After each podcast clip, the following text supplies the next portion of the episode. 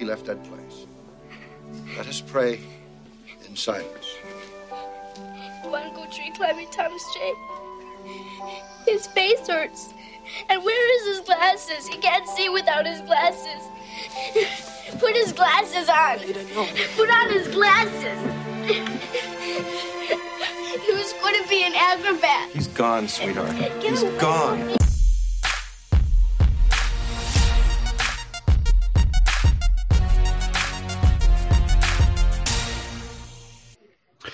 Herzlich willkommen zu 99 zu 1. Ein letztes Mal, Daniel.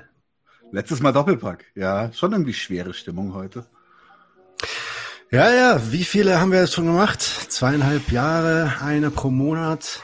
Das müssen bestimmt dann 30. über, ja, langsam 30, an die 30 kommen. Naja, aber Wird Zeit, wird Zeit für eine Änderung. ja, irgendwie Luft raus. Keine Ahnung. Alles hat ein Ende. Nur die Wurst hat zwei. Genau. Dafür lassen wir es heute aber nochmal richtig, richtig, richtig krachen.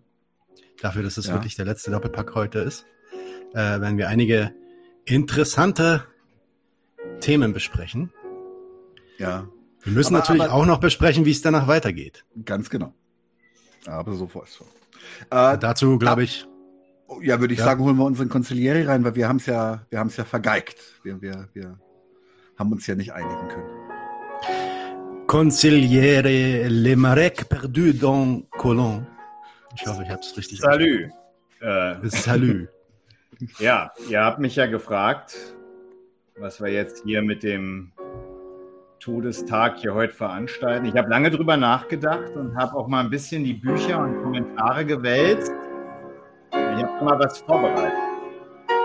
Vielleicht gucken wir mal, ob das eingespielt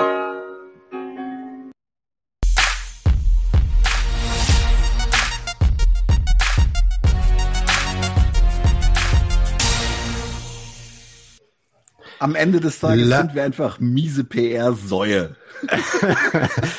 Äh, der Doppelpack ist tot. Lang lebe das Trio Infernal. Ganz genau. Wir hauen auf die Kacke zu dritt in Zukunft. Und zwar ganz gezielt.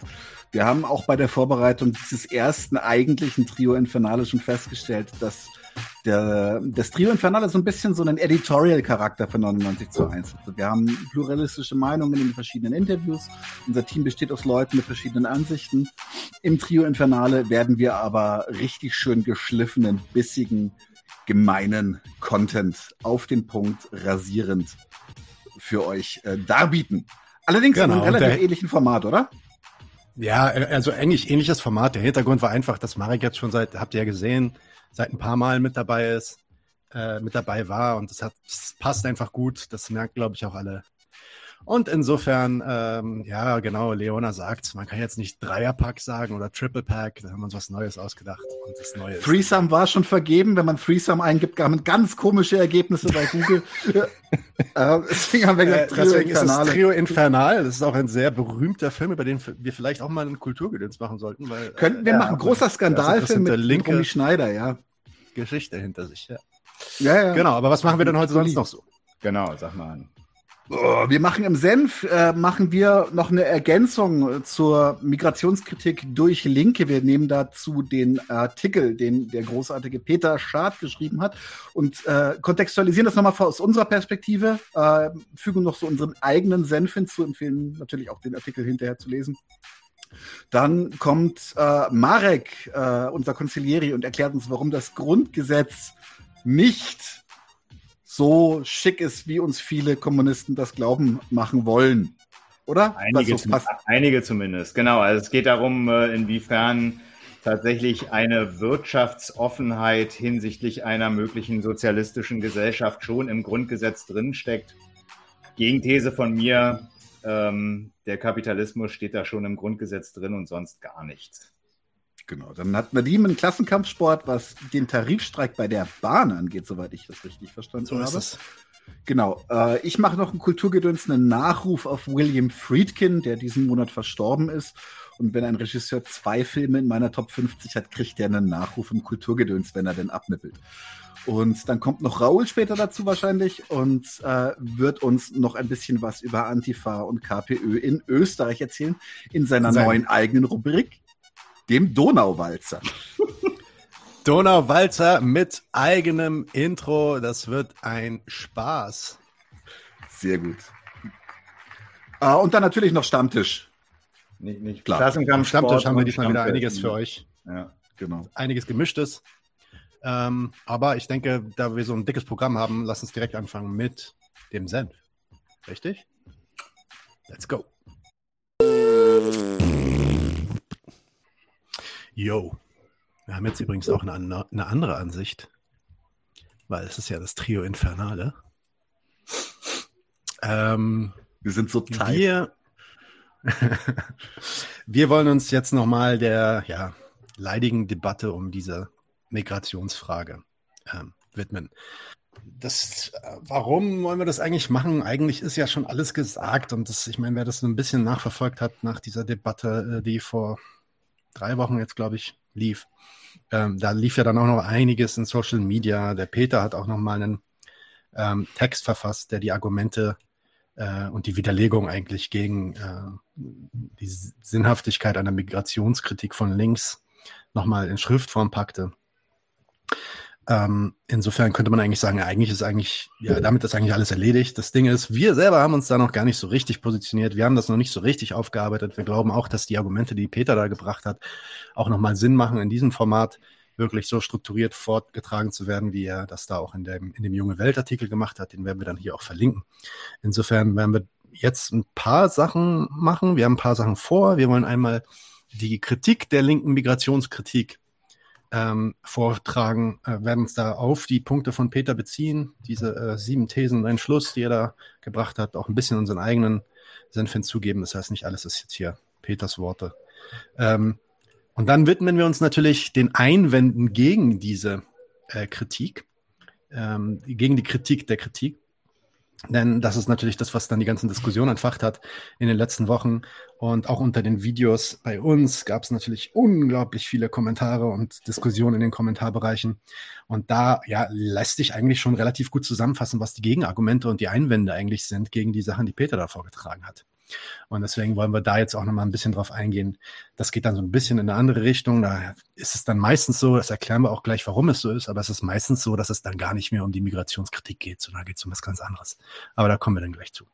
Ja, und am Ende ähm, machen wir eine kleine Zusammenfassung von all dem und versuchen das Thema dann wirklich ein für alle Mal für 99 zu 1 abgeschlossen zu haben. Das ist heute so mehr oder minder das Ziel. Nochmal den Hinweis, Peters Text in der jungen Welt, Linke Debatte im Geiste der Nation heißt das, äh, könnt ihr euch durchlesen, der ist jetzt auch öffentlich äh, verfügbar. Da schreibt er sieben Widerlegungen gegen diese ähm, Argumente von links, dass man sich doch um eine Migrationsbegrenzung Begrenzung zu kümmern hätte.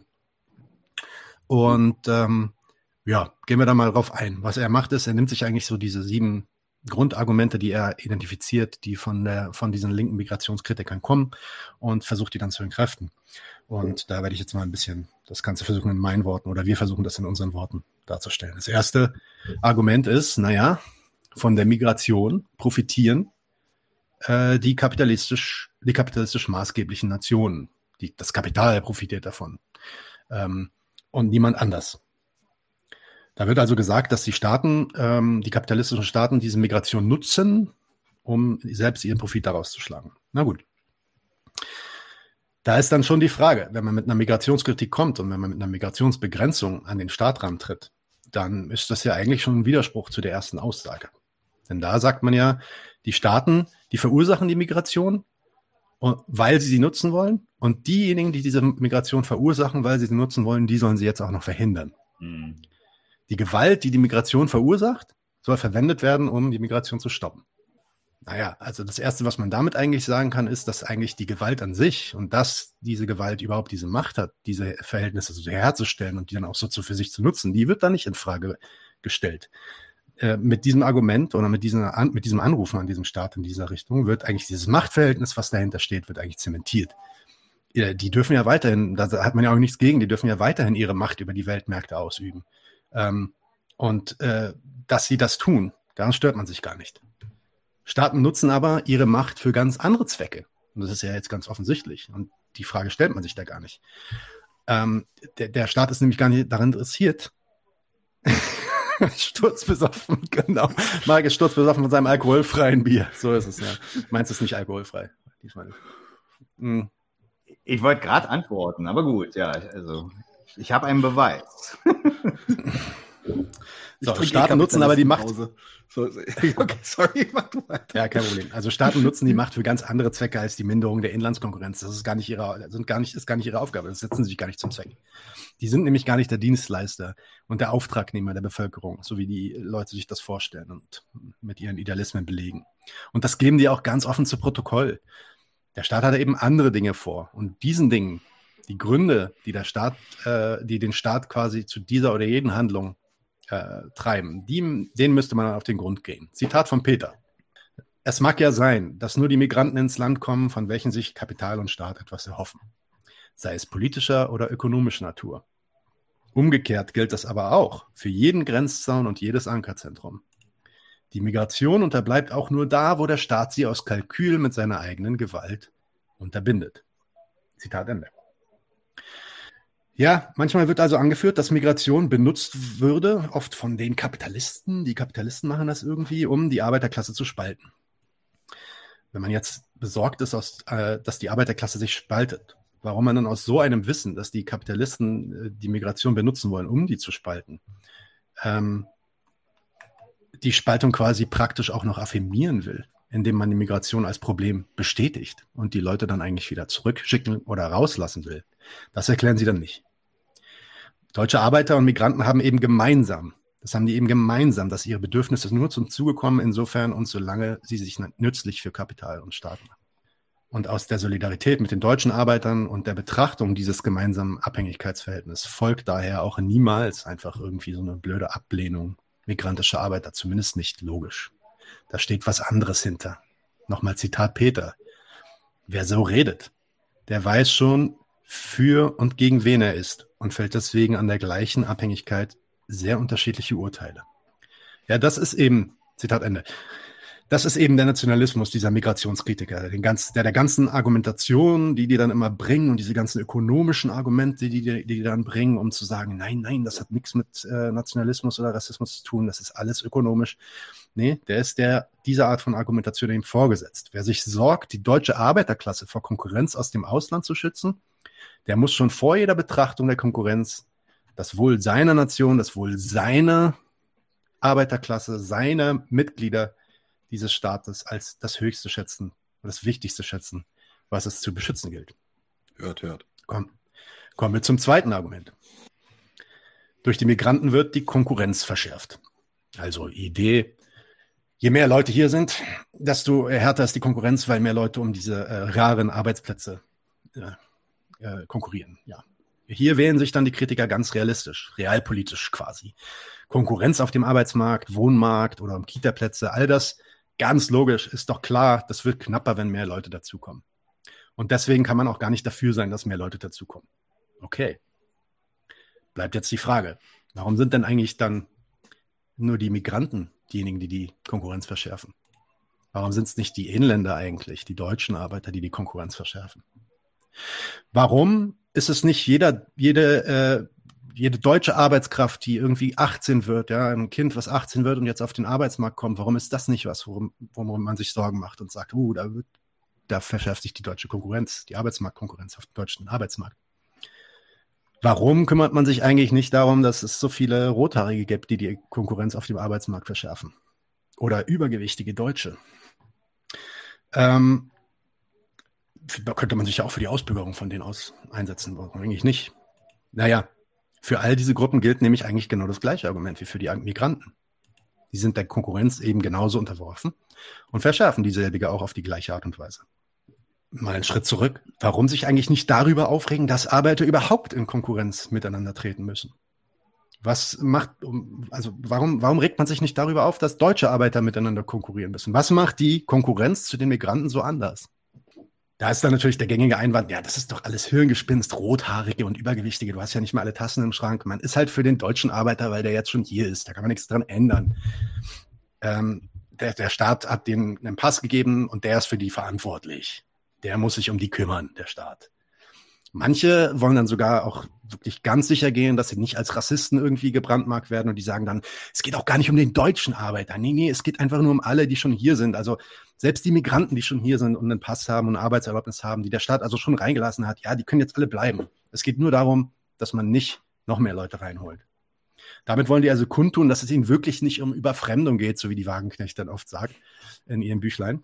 Ähm, oder, und auch nicht um offenkundig rassistische Motive. Das wollen die von sich weisen den können wir auch mal ernst nehmen. Die wollen dann also vermeintlich nur den Status quo gegen noch mehr Einwanderungen verteidigen. Das Boot ist voll, genau, Norbert. Da muss man dann eigentlich fragen, wieso macht man sich die gewaltsame Scheidung in In- und Ausländer durch die Staaten und das Aufenthaltsrecht, das diese Staaten liefern, nicht eigentlich zum Argument gegen die Staaten und ihre Gewalt, sondern affirmiert diese Gewalt gegen die Ausländer. Was ist denn das eigentlich für ein Scheiß? Wieso fordern andere, andere Frage, die man fragen könnte. Wieso fordern die, wenn die Wohnungsknappheit jetzt durch die zugezogenen Migranten immer schlimmer wird, wieso fordern wir dann eigentlich nicht neue Wohnungen und neue Kitas? Mehr Geld für Kitas? Wenn man sich um die harte Konkurrenz kümmert, dann geht das doch genauso. Äh, warum geht man gegen die Migration? In der Logik würden mehr Wohnungen und mehr Kitas die Konkurrenz genauso entschärfen, dann wäre die Migration gar kein Problem mehr. Wieso fordern die nicht, wenn es darum geht, Konkurrenz verschärft äh, den Arbeitsmarkt, also werden auch Löhne gedrückt, wieso fördern die nicht einen höheren Mindestlohn oder fordern, dass man die, den Billiglohnsektor abschafft, den zu entschärfen? Wieso nicht Saisonarbeit problematisieren? Das wäre doch auch alles realistisch.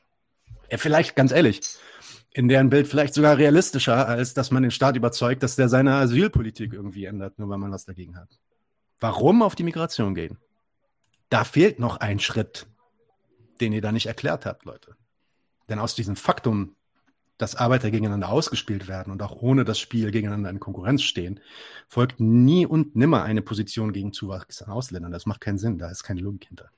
Da folgt eine ganz andere Feindschaftserklärung, wenn man das Verhältnis verstanden hat. Nun gut, drittes Argument habe ich jetzt schon angeteasert. Die Migranten senken die Löhne. Ah ja, oder nein, Migration senkt die Löhne, ja. Wie beeinflusst diese Migration eigentlich die Löhne? Wie machen das die Migranten eigentlich? Entstehen die Löhne direkt durch Migration? Ist das wirklich so? Also kann man das empirisch so nachweisen? Ist das so? Hm, interessant. Entscheiden die Migranten über Anstellungen und Löhne im Unternehmen? Machen die das? Sitzen die vielleicht so in den Personaletagen? Dann gibt, da haben die eben noch irgendwie so einen Migranten mit drin und der sagt, ja, die, die können weniger Geld kriegen als alle anderen. Äh, steigen die Migranten freiwillig aus Tarifverträgen aus und nehmen weniger Geld, als der Tarif den eigentlich bietet? Und unterlaufen damit die Konkurrenz? Zitat von Peter wieder. Man muss schon sehr entschlossen vom Unternehmer sein. Entschuldigung. Man muss schon sehr entschlossen vom Unternehmer, also dem wirklichen Subjekt, absehen, dass die Höhe des Lohns bestimmt und ihn auszahlt, um solchen Sätzen etwas abgewinnen zu können. Zitat Ende. Alle Arbeiter, ob Migranten oder nicht, sind der unternehmerischen Freiheit unterworfen. Die Unternehmer können, insofern sie nicht sowieso tariflich oder an den Mindestlohn gebunden sind, frei entscheiden, wie viel sie bereit sind zu zahlen für eine Leistung und wie viel nicht.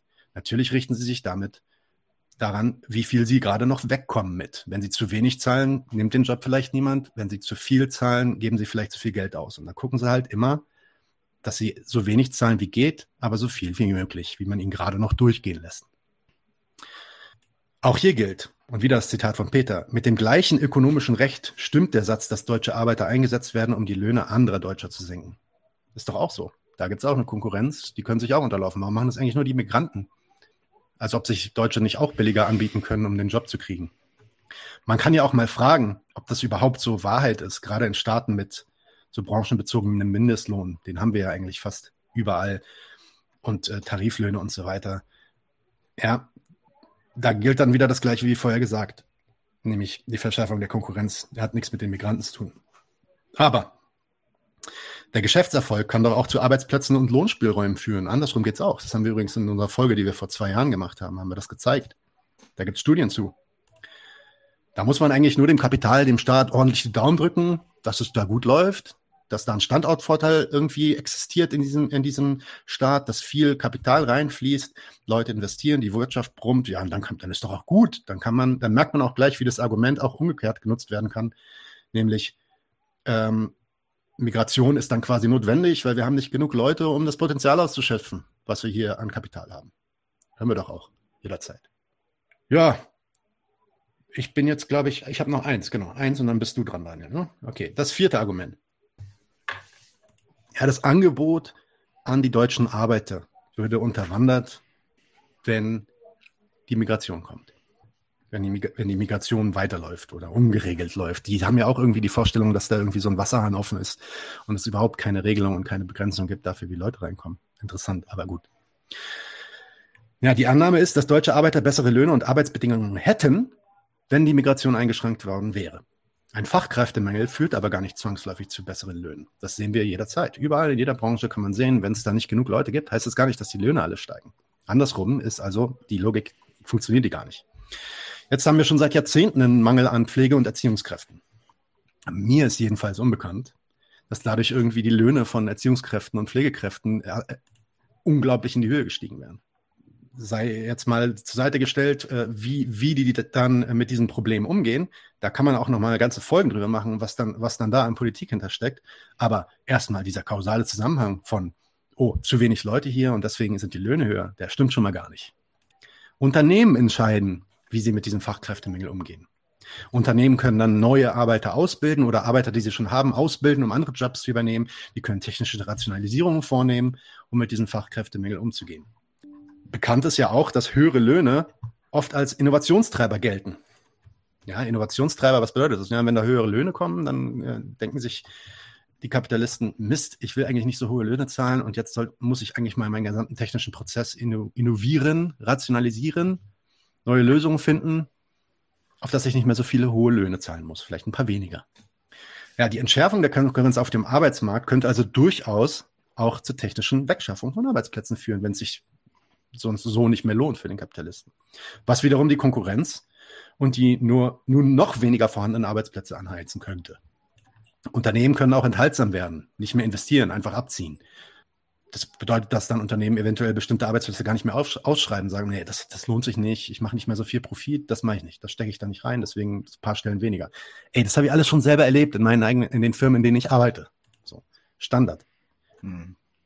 Arbeitszeitverdichtung kann vorgenommen werden. Ja, okay, vorher hat man sich vielleicht nicht so richtig gekümmert, ob der wirklich seine acht Stunden an dem Tisch sitzt und alles macht, was er machen muss oder äh, ähm, die, die eine oder andere Überstunde noch rein äh, pro Woche. Naja, jetzt kann ich da richtig ein Regime draus machen und kann den Leuten versuchen, mehrere Schichten hintereinander anzukleben, Überstunden eventuell unbezahlt zu lassen und so weiter und so fort. Das heißt, also die Arbeit verdichten, den mehr Stress machen, dass die mehr schaffen in weniger Zeit. Auch das ist eine Möglichkeit für den Kapitalisten, Geld zu sparen.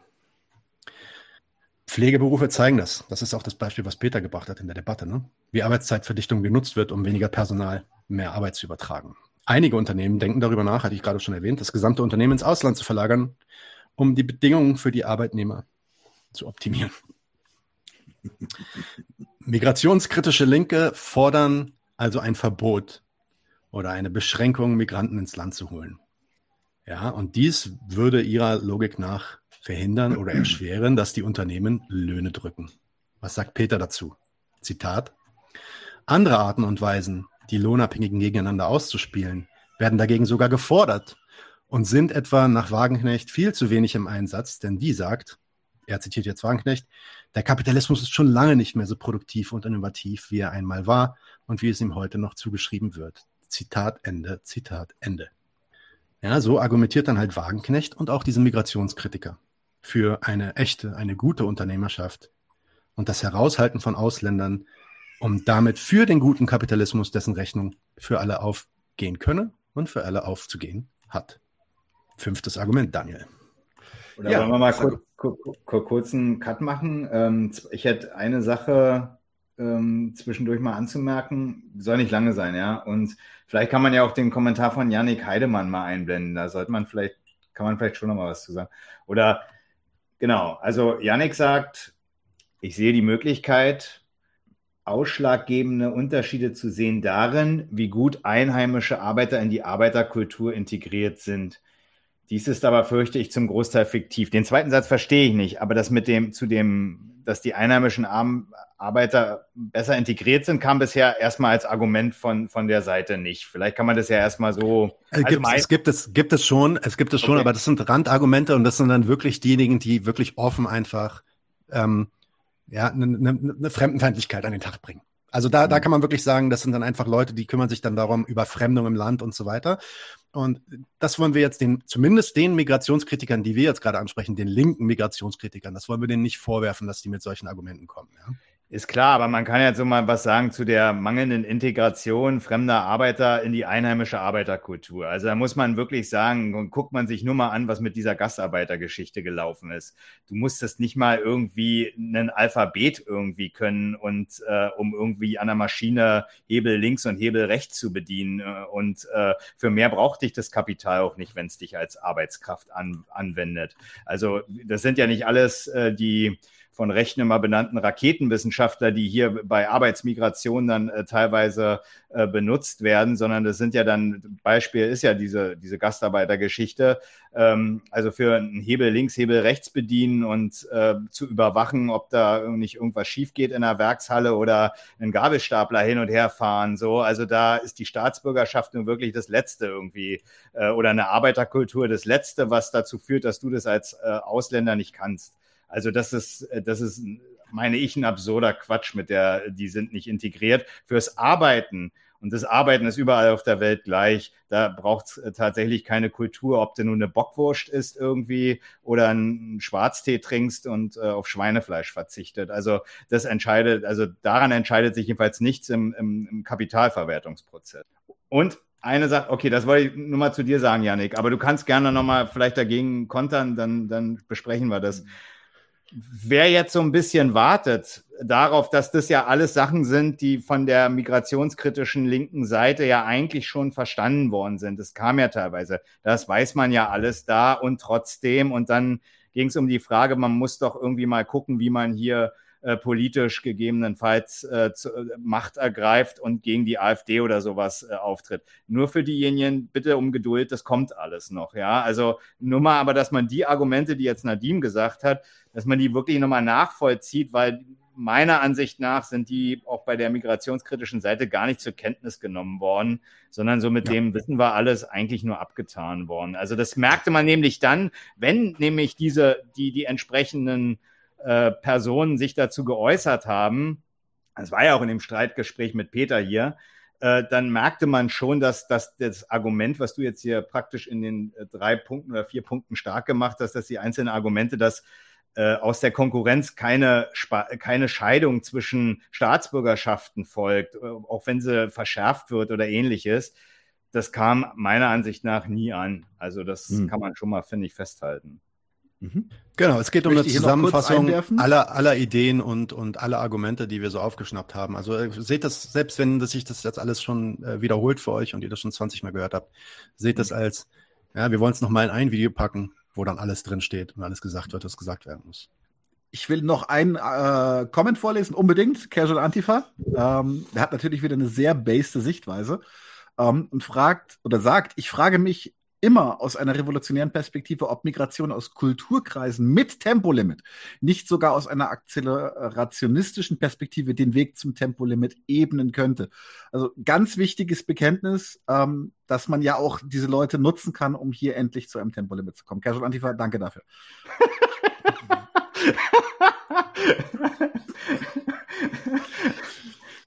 Seit der ersten Folge kommt er. Immer mit Tempo. Es ist großartig. Ich würde würd mir Sorgen machen, wenn er nicht kommt. ähm, ich mache mal weiter. Und zwar gibt es das Argument Nummer fünf. Das ist, die Ausländer würden das Sozialsystem stören. Und dann ist nehme ich gleich das auf, was Nadim schon gesagt hat. Warum stören eigentlich die Ausländer das Sozialsystem? Äh, warum nicht eigentlich die Raucher, die Kranken, Rentner und Invaliden äh, oder, oder Beeinträchtigten? Warum stören die nicht das Sozialsystem? Ja? Wir müssen doch uns um deren Inklusion kümmern. Das kostet doch alles Geld. Warum müssen es denn die Ausländer sein? Das Interessante dabei ist nämlich auch, dass jeder Ausländer, der nach Deutschland kommt und äh, hier eine Arbeit antritt, dass der automatisch mit in die Sozialkassen einzahlt. Ja? Also trägt dieser, diese, diese Migration, diese Person mit Migrationshintergrund trägt quasi dann die Fettleibigen und äh, ähm, äh, Raucherbeinchen mit. Ja? Ich darf das sagen, ich bin übergewichtig. Nein. Ähm, und jetzt, na, das ist wieder dieser Kern, der, der eigentliche Kern dieser Migrationskritiken, das ist in dem Punkt von Nadine vorher gerade schon sehr, sehr deutlich geworden. Es, ist, es geht eigentlich darum, dass das, was wir hier haben, ja, verherrlicht und idealisiert wird. Also die bestehenden Zustände wären im Grunde eigentlich ganz cool. Ja, es gäbe so, so wie im Barbie-Film gesagt, so ein bisschen was zu verändern, aber eigentlich ist das ganz okay. Aber äh, wir haben einen Störfaktor von außen, der uns daran hindert, dass es okay ist. Und das ist, das ist, äh, ja, schon relativ großer Quatsch. Also, gehen wir mal zum Sozialstaat. Warum das dann noch besonderer Quatsch ist. Ich zitiere hier jetzt auch Peter.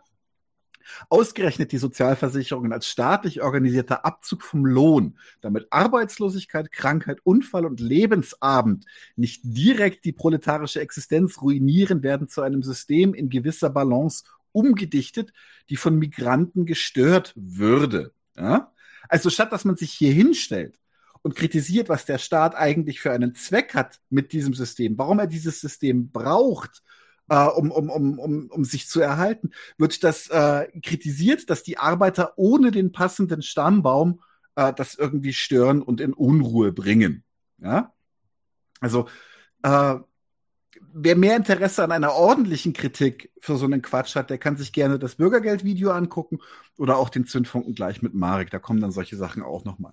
Ne? Zudem wird auch gesagt, der Staat schafft dann womöglich Errungenschaften der Arbeiter ab. Wie gesagt, den Sozialstaat. Das ist so ein Quatsch. Ähm, das macht er auch ohne Migration, wenn er gerade Probleme hat oder sowas. Ja, das braucht er gar nicht. Das muss er auch von niemandem rechtfertigen. Wir erinnern uns, es ist die, dass die Agenda 2010 damals kam. Das war eine Modernisierung im neoliberalen Sinne. Da wurden viele Sozialleistungen gekürzt, Sozialleistungen verschärft. Es wurden neue Diskussionen aufgemacht. Wie bestraft man Leute, die nicht arbeitslos sind? Da hatten wir gerade überhaupt kein Thema mit Flüchtlingen oder Migration. Ja, ähm, der Staat weiß das ziemlich genau, dass das damit nichts zu tun hat und äh, wird sich das auch entsprechend, äh, ja, wird sich da auch in, in einen nicht an solche Sachen halten, ob es Migration gibt oder nicht. Der Staat funktioniert da nach anderen Maßstäben und wird seine, seine, seine Sozialstaaten, seine Sozial, also Sozialleistungen, Krankenkassen, all diese Sachen wird er anpassen, wenn es Gegebenheiten gibt, die das sinnvoll für ihn machen. Ja? Bei den Migranten in den Sozialkassen kann man aber einen schönen Umkehrer machen. Ne? Wenn die Wirtschaft boomt und sich alle anstrengen müssen, dann ist doch Migration super, weil die dann als Arbeiter einzahlen und unsere Rente sichern können. Ja? Also das ist eigentlich, das wäre ein Gedanke, der auch nicht falsch wäre in dem Sinne. Warum auch wäre auch der Konter äh, von im Sommerinterview von äh, Ruballa, ich spreche den immer falsch aus, ne? Der von der AfD, also die, sogar der Typ von der AfD sagt, dass wir dringend Ausländer brauchen, da die Deutschen mit dem Gebären nicht hier, hinterherkommen. Aber nee, nee, nee, nee, der, der, der sagt das nicht. Das wurde, entschuldige, das wurde ihm vorgehalten praktisch. Ah, das wurde ihm vorgehalten. Okay. Mhm. Okay, ja. So. Ja, wir haben ja eh eine, wir haben eine Überalterung der Gesellschaft und es ist doch diese Diskussion, die wir die ganze Zeit führen, ne? dass irgendwie die Anzahl an Menschen, die einen Rentner tragen müssen, immer weniger wird, weil wir überaltern.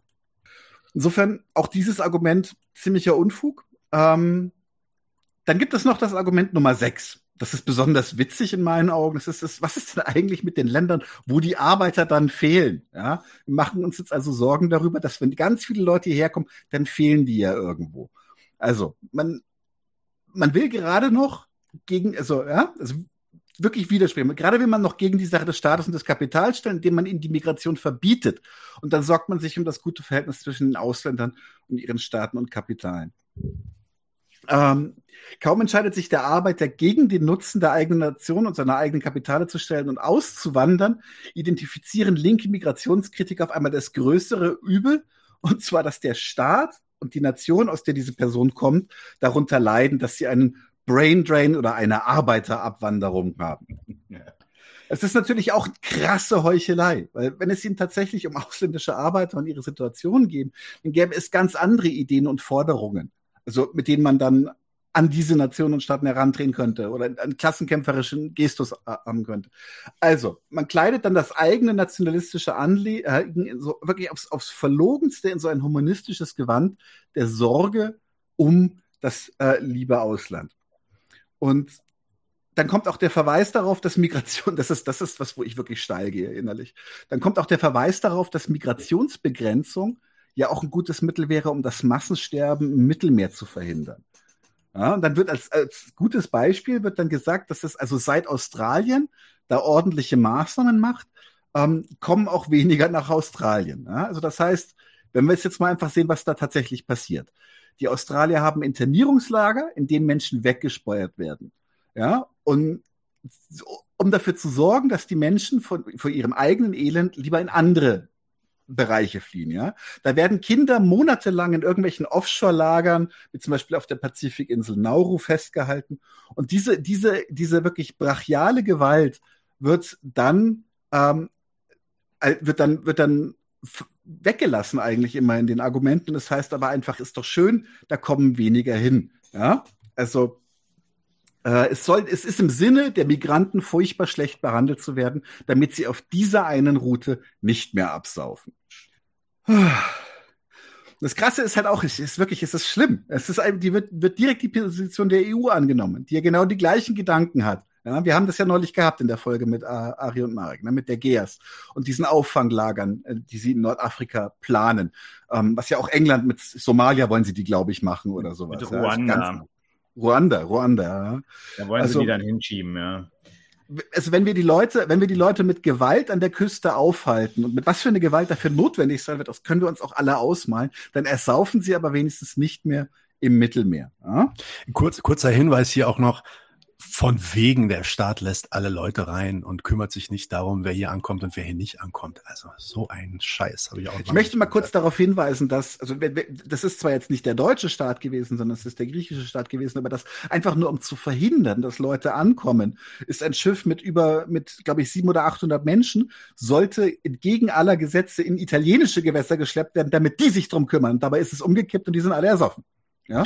Da, aber wenigstens ist dann die Konkurrenz in Griechenland nicht um 0,0000000000002 Prozent angestiegen.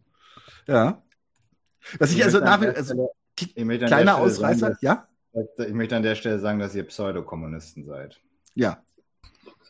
Wenn, ja. wenn, wenn, wenn die Haltung, die wir haben, bedeutet, dass wir Pseudokommunisten sind, dann sind wir halt Pseudokommunisten. Das ist mir doch scheißegal. Ich habe lieber Recht dann kannst du dir den Titel irgendwie wirklich in die Haare schneiden. so, nee, aber tatsächlich, ähm, also wenn man die ganzen sich aufmachenden Migranten erstmal genug von den Misshandlungen, Vergewaltigungen, dem Menschenhandel, den Zuständen in den ähm, ja, Konzentrationslagern, das ist der richtige Ausdruck hier, äh, haben, dann machen sie sich bestimmt mehr auf, nicht mehr auf den Weg hierher und werden stattdessen lieber in den heimischen Nationen, Staaten, äh, kapitalistischen Systemen verhungern und verrecken, falls da überhaupt noch welche sind. So, also wie gesagt, hier nochmal ganz dringend der Verweis an die Folge mit Ari und Marek, äh, wo wir die Geas nochmal aufgegriffen haben. So, jetzt kommt auch ein ja, schöner. Ganz kurz, ganz kurz ja? genau. Ähm, hier, Rosa Luxemburg hat gerade was gesagt. Rosa Luxemburg hat recht. Vielleicht kann man das ja nochmal kurz einblenden, weil das ja. ist, den Punkt hast du auch gemacht, aber dass man das wirklich nochmal sagen kann. Also, wenn sich jemand dazu entscheidet. Das ist ja wirklich eine Wahnsinnsentscheidung, wenn jemand sagt, er, er hält es hier nicht mehr aus, wo er ist. Das, das ist keine Perspektive mehr. Leben und Sterben, äh, das, äh, da, da lieber dann irgendwie äh, das Risiko auf sich nehmen und auch das Todesrisiko auf sich nehmen. Wer, wer so weit ist, der lässt sich jedenfalls, äh, wie du schon sagst, vielleicht von einer Linie nach Australien abschrecken, aber die Entscheidung zur Flucht und die Gründe, die die Weltordnung ihm gegeben hat, äh, die bleiben bestehen und so eine Leute werden sich davon auch nicht abschrecken lassen. Wer in einer, in einer, in einer, in einer Wüste, in einer Saalzone irgendwie an den, den Hitzetod sterben wird oder den Armutstod irgendwie, weil es keine Kapitale gibt, die die Personen anwenden, der, der geht. Der, da, da gibt's ja gar, das ist doch die, das ist doch alternativlos. Hm. Das ist ja auch genau das, das ist ja auch das, warum das Argument von vielen, von vielen rechten Migrationskritikern, dass die sich hier nur eine schöne Zeit machen wollen und dass das, äh, dass das vollkommener Unsinn ist, weil niemand nimmt diese Strapazen, die bekannt sind, auf sich, nur um, sagen wir mal, eine, eine, keine Ahnung, eine Mark mehr in der Tasche zu haben. So, jetzt sind wir aber auch schon an einem Punkt, äh, und zwar auch geil, ja. Wir müssen, wir müssen linke Migrationskritik aufgreifen, weil die Arbeiter sind doch auch gegen mehr Migration. Da kann ich nur sagen, das kann ja sein. Aber das ist halt dann auch scheiße, weißt du? Wir können, wir kommen nachher noch mal auf Populismus als Strategie zu sprechen, ja? Äh, also, man kann hier vielleicht schon noch mal reflektieren, was der eigentliche Standpunkt zu den Arbeitern ist, weil das ist gar nicht so sehr, dass man sagt, hey, die Arbeiter sind gegen Migration und die haben recht damit, sondern die Arbeiter sind gegen Migration, das muss man irgendwie bespielen, ja? Also, ich zitiere, äh, das ist, das ist Zynismus. Und ich zitiere kurz Peter. Wer gegen das falsche Bewusstsein argumentiert, gilt als überheblich. Wer sich ihm anbietet, bewegt sich auf Augenhöhe. Ja? Das heißt also keine Kritik, Auseinandersetzung mit falschen Ideen oder irgendwie eine Aufklärung haben. Ähm, äh, das, das, jetzt, warte, jetzt kommt gerade, sorry, jetzt bin ich kurz abgelenkt worden. Anscheinend haben wir technische Probleme bei Twitch. So, ich Alles mal. gut, Daniel, mach einfach weiter. Ich rede mit äh, Marek, okay. der ist nämlich asynchron. Wir, wir ah, okay. äh, klären das, okay. kein Problem. Also wir kritisieren nicht, dass äh, die falschen Inhalte, mit denen wir konfrontiert werden, ja, sondern man muss die Leute da abholen, wo sie stehen. So meet the people where they are, das kenne ich aus der Arbeit immer. Äh, das zeigt halt auch schon deutlich, was man von diesen Menschen eigentlich hält. Weil statt dass man hingeht und sagt so, hey, ähm, du hast die und die Argumente gegen, äh, gegen Migration gebracht. Hör mir mal zu, ich glaube, ich habe ein paar Sachen, die, die könnten das Kontext, oder nicht Kontext, die würden dir ein paar neue Ideen geben, was dein eigentlicher Gegner in der ganzen Situation ist oder sowas, oder was dein Aufreger sein sollte. Nein, dafür sind sie anscheinend zu dumm. Das würden sie gar nicht verstehen. Also da, man muss, man muss tatsächlich das bespielen, was sie denken, weil für alles andere sind sie zu doof. Damit sind sie dann eigentlich auch vollkommen zum Stimmvieh degradiert. Und dann ist es auch wieder interessant, wie an diesem opportunistischen Argument alle anderen Ideen re relativiert werden.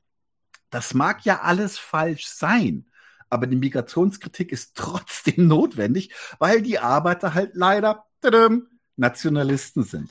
Und dann kommen wir halt wieder an diesen Punkt, der sehr wichtig ist. Und das ist es, dass der Nationalismus der Migrationskritik vorausgesetzt ist. Also der ist vorher da. Der ist keine Konsequenz der Haltung, die, der ökonomischen Zwänge, der ökonomischen Situation, sondern er ist tatsächlich der Anfang in diesem Gedankengang. So, das ist auch der, das ist auch der achte Punkt, den wir machen. Ja, es gibt da in also es gibt irgendwelche ökonomischen Argumente etc., die den ähm, nationalistischen Standpunkt begründen sollen. Das ist Unfug. Ja, was ist dieser vorausgesetzte Nationalismus? Es ist die Vorstellung, dass das Wohl der Nation im Interesse der Bürger liegt, die von ihrer Nation abhängig sind. Wir haben dazu mehrere Folgen gemacht in unseren Zündfunken. Es ist exakt das, worauf es hinausläuft. Das heißt also, ich muss mich um meine Nation kümmern. Ja, ich bin ja auch von ihr abhängig und deswegen muss ich hier zuarbeiten. Ja? Arbeiter erleiden dennoch konstant, äh, ähm, Arbeiter werden erstmal zu Idealisten ihrer Nation, zu Nationalisten, ja. Die glauben dann auch, dass am Ende der, der das nationale Wachstum für ihren eigenen Vorteil ist. Das ist übrigens auch, da werden wir auch äh, später nochmal irgendwelche Zündfunken dazu machen. Das ist die, das ist im Grunde dann im Faschismus dann schon auch eine der über, also da ist es dann nochmal übersteigert, wie sehr das Wohl der Nation in meinem Interesse sein soll. Aber es ist davon ein Stück weit auch der Anfang. Und das ist auch, wird dann auch ignoriert, was für Auswirkungen eigentlich die Arbeiter äh, erleiden. Mit Überstunden, Armut, Stress im Dienst, ähm, des nationalen Wachstums, Burnouts, all diese Sachen. Ich meine, Burnouts sind auf einem Rekordhoch, soweit ich das gesehen habe, statistisch. Also ähm, das sind alles Leute, die sich aufarbeiten zum Wohle, ja, zum Wohle de, des Systems. Und das Gemeine ist, und da kommen wir wieder an den Punkt, der vorher schon gemacht wurde, es ist dann wieder dieses eigentlich wäre es in Ordnung. Ja, dass die, Patri die Anhänger des Patriotismus, die Anhänger des Nationalismus deuten diese Schäden um, dass diese Schäden überhaupt erst entstehen darüber, dass es fremde Elemente gibt, dass es Leute gibt, die, das, die Dinge tun, die nicht in unserem Sinne sind und die stören. Damit wird die Klassengesellschaft, der wir unterworfen sind, plötzlich zu einer Heimat für uns gemacht. Ja? Und das Feindbild sind die Fremden und nicht mehr der Klassenwiderspruch. Ähm, es gibt ganz, ganz viele verschiedene, verschiedene Feindbilder, die immer wieder bemüht werden, damit dieser Idealismus, dass eigentlich alles okay wäre, bedient werden kann. Ähm, da gibt es ganz, also die verschiedensten Ismen, aber die Migranten sind quasi immer dabei. Die sind da das bestmögliche Feindbild. Ja. Und wenn man jetzt sich mit äh, diesen Leuten länger auseinandersetzt, äh, wie es der arme Peter dann auch tun musste und äh, wir auch schon in mehreren Comments oder sowas, dann bringt man Einspr äh, Einsprüche zur Migrationskritik.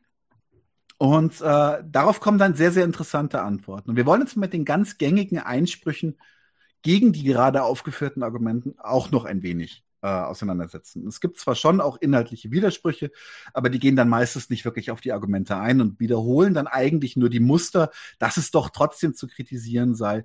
Ähm, die meisten Einsprüche waren tatsächlich witzigerweise anderer Natur. Und zwar äh, wenn die linken Migrationskritiker auf ihre Inhalte festgenagelt wurden, also so richtig mal am Schlafittchen gepackt wurde und gesagt wird, das, was du sagst, ist einfach falsch. Dann kam ein ziemlich geiler, ziemlich geiles Lavieren. So, ja, ja, wir wissen, dass das Quatsch ist.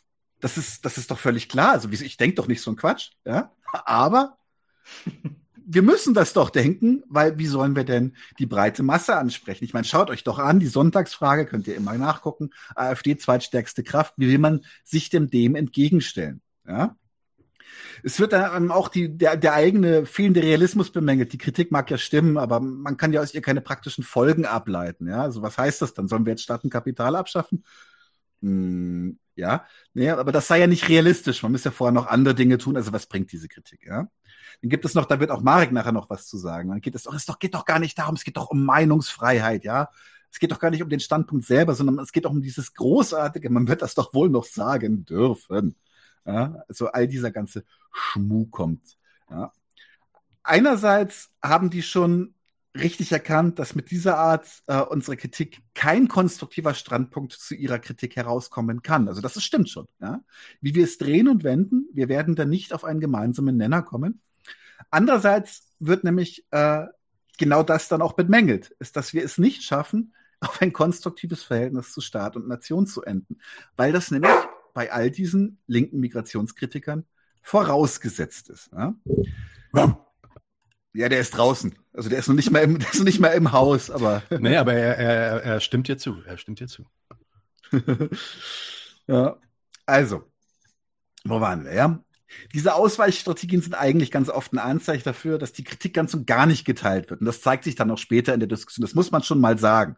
Ja, da ist es dann eher ein moralisches, moralisches Versuch eines moralischen Schutzschilds. So, nein, nein, ich denke das gar nicht. Aber wir müssen das denken. Ja, also das stimmt schon. Wenn man sie dann lang genug schüttelt, kommt schon raus, dass sie viele von diesen Inhalten tatsächlich teilen. Trotzdem gehen wir mal davon aus, dass sie die Inhalte gar nicht teilen und dass sie das trotzdem richtig finden, dass wir taktisch uns mit diesen Inhalten beschäftigen. Ja, und dann, dann kommen wir an den Punkt der, des Populismus und der Lüge. Ja, also warum, warum machen wir das? Wir machen das, wir lügen und, äh, äh und halten diese, diese, diese Thesen hoch zur sozialistischen Machtergreifung. Jetzt möchte ich noch ganz kurz vorher abwägen, was der Begriff Populismus ist oder wie er benutzt wird. Es ist tatsächlich so, dass der Begriff Populismus häufig als Schimpfwort verwendet wird. Und zwar äh, interessanterweise immer dann, wenn es darum geht, eine, eine Person in der gängigen Politik abzusägen, die sich tatsächlich scheinbar oder real am Interesse der Bevölkerung entlanghangelt, ohne sich mit Sachzwängen oder Realpolitik äh, zu beschäftigen, die eben notwendig, also die Sachzwänge, die notwendig sind, um diese, diese wie heißt, wie ist das so schön formuliert? Ähm, ja, die verantwortungsbewusste Härte, die notwendig ist, um den Laden am Laufen zu halten. Ja? Ähm, dann ist der Vorwurf tatsächlich auch oft eben, weil es ja notwendig ist, diese Härten zu zeigen an das Volk, ist, ist das, äh, der Vorwurf, dass man nahe sich an der Lüge bewegt. Ähm, denn solche sei Haltungen seien ja gar nicht tragfähig im politischen Alltag. Das ist gar nicht so falsch. Ähm, da kommen wir aber später dazu, warum der Vorwurf der Lüge an der Stelle nicht so falsch ist. Ja? Ähm, inzwischen wird aber auch von vielen Leuten der Populismus sauber herausgeputzt als Strategie präsentiert. Ja, wie sollen wir denn unsere linken Ideen aus dem Elfenbeinturm, aus dem aus dem Salonkommunismus, aus dem aus dem äh, Stubenmarxismus rausbringen auf die Straße? Wie können wir denn dem Volk nach dem Maul reden und tatsächlich ist das auch der Begriff, ja. Also im Begriff Populismus, der heißt an das Volk gerichtet. Wir kommen also auch um, den, um das Volk an der Stelle nicht rum. Ja? Ähm, über die Haltung von Arbeitern in diesem migrationskritischen Linkspopulismus haben wir schon gesprochen und äh, es gibt da Leute, die sagen, das muss man jetzt machen, ja. Und dann zitiere ich jetzt wieder Peter dazu. Man erklärt sie für zu dumm, ihre Fehler einzuzählen und erzählt Lügen, von denen man meint, dass sie sie hören wollen, ja. Macht aber nichts, weil dadurch kann man nämlich die Leute wirklich als Stimmvieh nutzen. Und ich finde diesen Ausdruck, den hat er auch verwendet in seinem Artikel, finde ich sehr, sehr gut, weil der die die Despektierlichkeit, die Verachtung, die in diesem Moment für die Arbeiter eigentlich zum Ausdruck gebracht wird, äh, ziemlich auf den Punkt bringt. Ja? Wenn man dieses Spiel spielt, ja, müssen tatsächlich Kommunisten oder anderweitig Linksradikale müssen, um nicht völlig ins, ins Schlingern zu kommen, irgendwann ziemlich krass auf die Bremse treten. Sie können diese rassistischen äh, Narrative oder Haltungen gar nicht bis zum Ende bedienen, um, um nicht die eigentliche Programmatik, die sie ja meinen, vertreten zu wollen, über Bord zu werfen. Ja, das ist zum Beispiel auch etwas, die Proletarier sind ja gar nicht so doof, wie sie die Populisten gerne hätten. Die checken sowas schon, ja. Und die merken auch, dass der Nationalismus, den sie, den sie an, tatsächlich anhängen, was ja auch zu kritisieren ist, dass der bei den Rechten einfach ein bisschen stringenter zu Ende gedacht ist. Und äh, insofern ist es zumindest hinten raus äh, kein, kein, kein sinnvoller Weg. Ähm, es ist aber tatsächlich so, spielen wir das Spiel weiter. So. Also man hat, äh, es gibt auch Leute, die wollen eigentlich nur irgendwie gewählt werden. Sie sagen, es geht doch den Linken auch immer um Macht. So, wir, wir gehen jetzt mal so weit mit unserer populistischen Taktik, um Zugang zu diesen kleinen demokratischen Stellschräubchen zu bekommen, die uns die eigene Herrschaft gewährt. Und dann ist aber das Problem, dass dann Ende der Fahnenstange ist. Warum ist dann Ende der Fahnenstange? Weil sie mit Inhalten an diese Macht gekommen sind, die sie weiter bespielen müssen. Sonst bekommen sie die Quittung in der nächsten Wahl. Ja, vier Jahre später, also wir, wir, wir werden mit ausländerfeindlichen Narrativen gewähl, gewählt, ja, machen dann dazu gar nichts. Am besten machen wir noch andere Sachen falsch, dann gibt es die Quittung nach vier Jahren. Ja. Und deswegen müssen diese populistischen Inhalte Stück für Stück zum eigentlichen Inhalt des Programms, zur eigentlichen Programmatik werden, und zwar zwingend und dass das überhaupt nicht, dass das, dass das gar keine Spekulation von äh, ist, was ich hier gerade mache, ist, das kann man an jeder Partei beobachten, die aus einer scheinbar radikalen Haltung heraus bisher versucht hat, sich im Nachkriegsdeutschland ins demokratische System einzunichten. Das wird einfach alles über die Zeit rundgeschliffen. Sie sind diesen Zwängen unterworfen, dass sie dieses Spiel so weit mitspielen müssen, dass sie auch die Inhalte bespielen müssen. Und dann bleiben wir am Ende immer bei einem demokratisch-nationalistischen Konsens und mit linker Politik ist dann, wie Peter so wunderbar altbacken formuliert hat, Pfeifendeckel. Ja. Jetzt gehen wir mal davon aus, dass Leute vielleicht noch ein bisschen radikaler denken und sagen, hey, wir wollen aber nicht nur irgendwie ins Parlament und vielleicht äh, in der Koalition ein bisschen mitmischen. Wir sehen den Populismus als Weg hin zur großen Revolution. Ja, also wir wollen wirklich die, die soziale Revolution, die proletarische Revolution. Ähm, dann ist es halt auch schwierig. Es gibt dann halt im Populismus gibt es dann halt verschiedene Abstufungen. Entweder sie machen das, sagen wir mal, mit sanfter, sanfter Umbetonung von Prioritäten oder Auslassungen und äh, suggerieren halt auch zum Beispiel dadurch auch ein, eine, eine andere Situation, als sie sich tatsächlich darstellt. Dann haben sie die Leute an einem Punkt, wo es tatsächlich auch Gegenwind geben wird, mit Inhalten, die ja, die das gar nicht widerspiegeln, was sie, was, was, was ihnen passieren wird, was, was für, was für, was für, ja, was es alles zu überwinden gilt. Das heißt, die Leute sind überhaupt nicht vorbereitet auf das, was kommen wird, sind damit auch nicht verlässlich. Und das ist, meine ich jetzt auch gar nicht im bösen Sinne gegen sie, dass sie dann feige sind oder sowas, sondern die haben dann einfach einen falschen Begriff davon, wogegen wir eigentlich sind und werden dann natürlich auch Reis ausnehmen. Es gibt natürlich noch ein anderes Szenario, das äh, wie realistisch das am Ende des Tages ist, ist natürlich die Frage. Aber selbst wenn wir das noch zu Ende denken, sagen, nein, nein, nein, wir haben das alles bis dahin geschafft. So, sie waren stabil, sie waren alle mutig. Wir stehen jetzt da.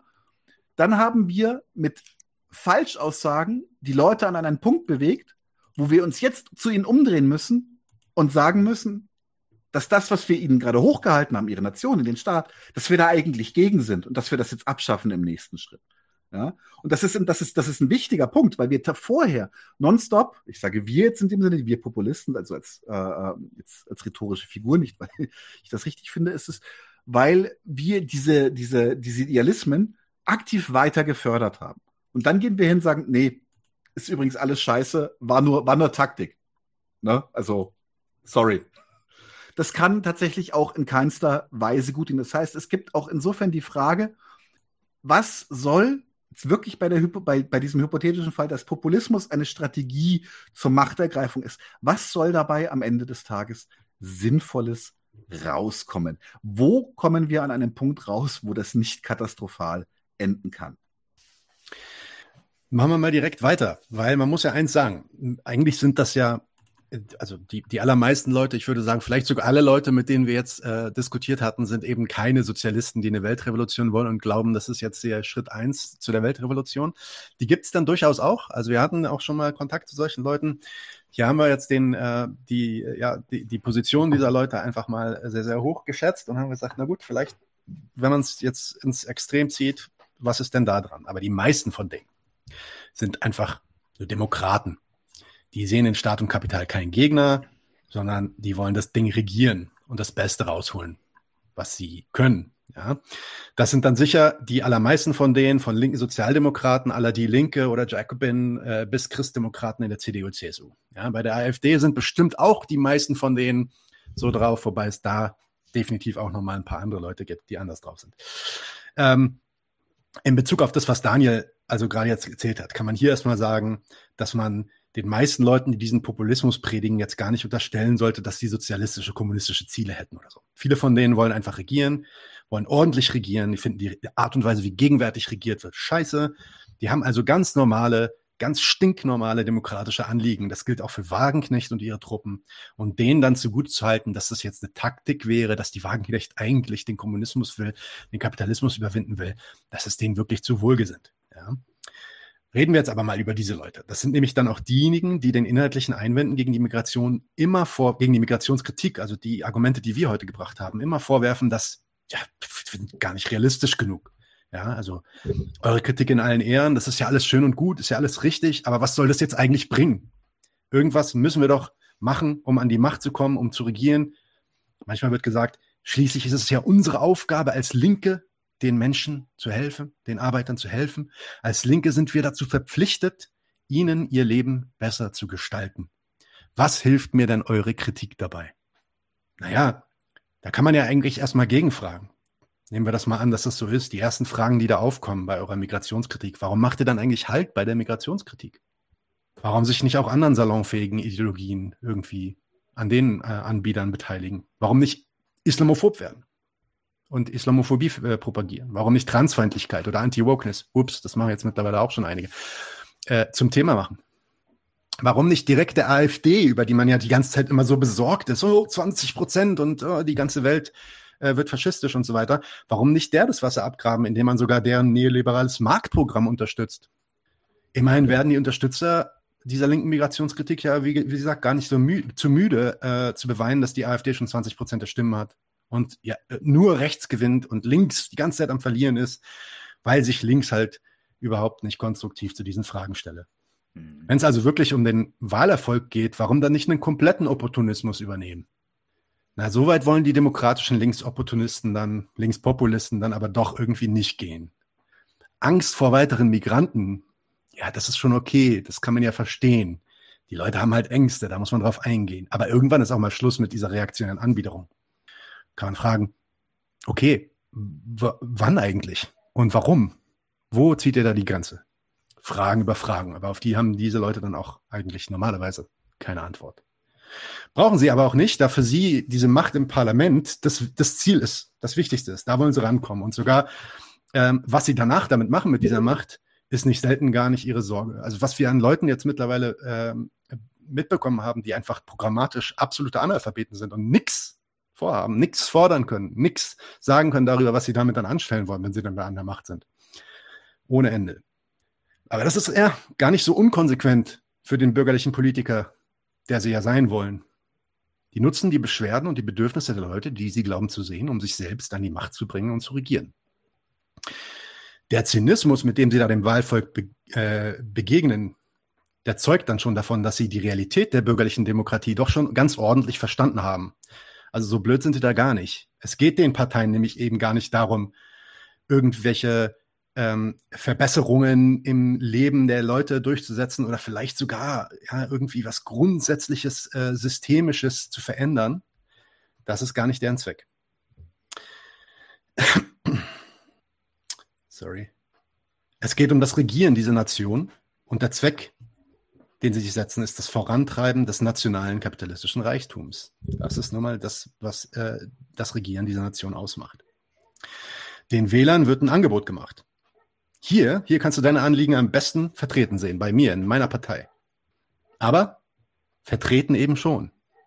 Was ich dann damit mache, das liegt an mir.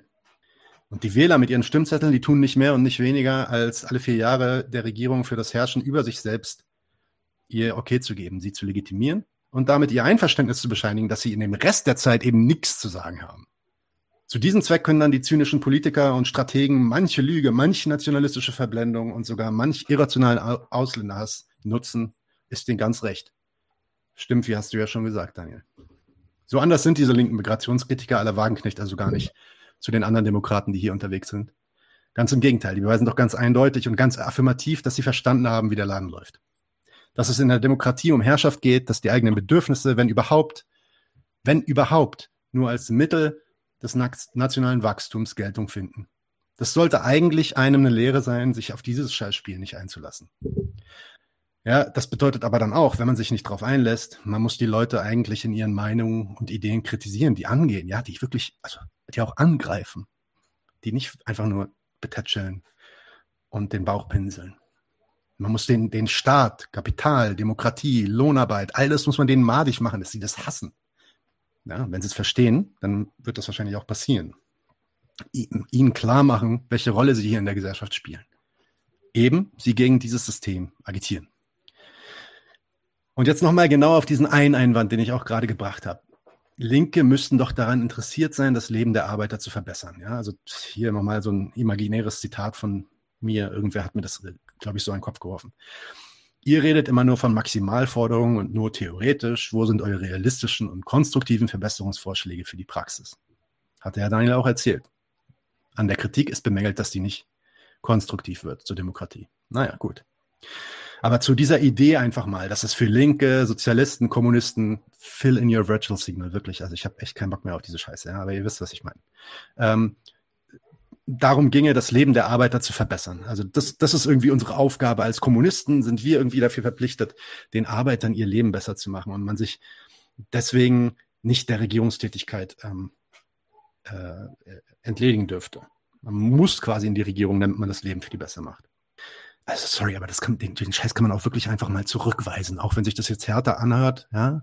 Aber ganz ehrlich, ich habe auf dieses Argument echt so keinen Bock mehr. Natürlich habe ich jetzt nichts dagegen, wenn irgendwer etwas mehr Lohn erkämpft, damit die Verheizung seiner verfickten Lebenszeit mit einem Euro mehr über die Theke geht.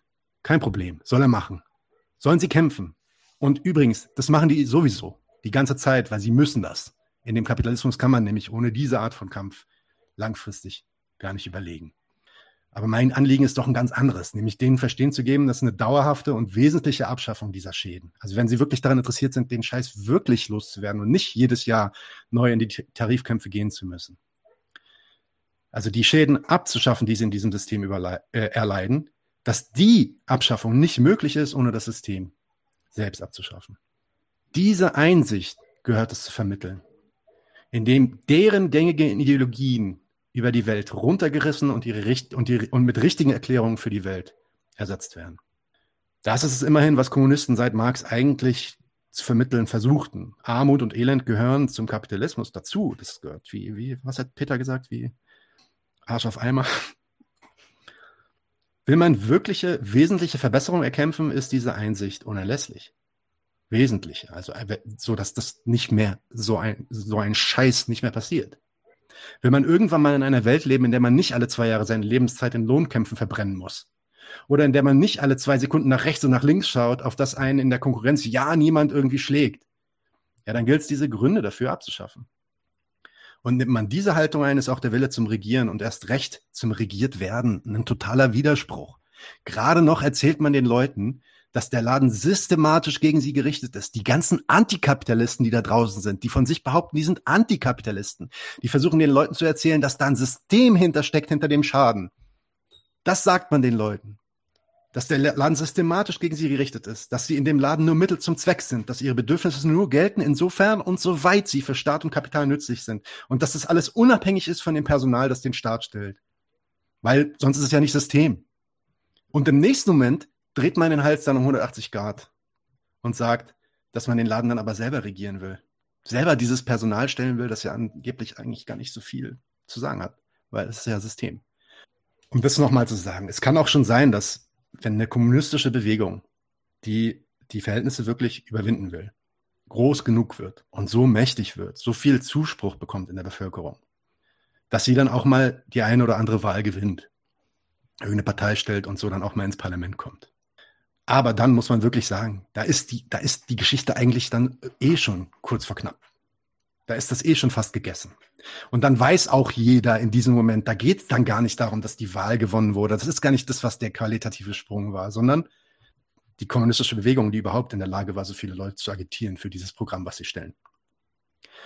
Andersrum, und in der Situation sind wir gerade, kann es in der Abwesenheit dieser kommunistischen Bewegung eben niemals darum gehen, einfach nur diesen Laden zu regieren, den Leuten Honig ums Maul zu schmieren, ihnen zu erzählen, dass ihre Bedürfnisse und Wünsche noch am besten durch das eigene Parteiprogramm gedeckt werden und vielleicht sogar den einen oder anderen Euro für sie rauszuschlagen. Das ist doch nicht, das, das darum geht's nicht. Nicht nur, dass es, nicht nur, dass das langfristig einfach gar nicht erfolgreich sein kann.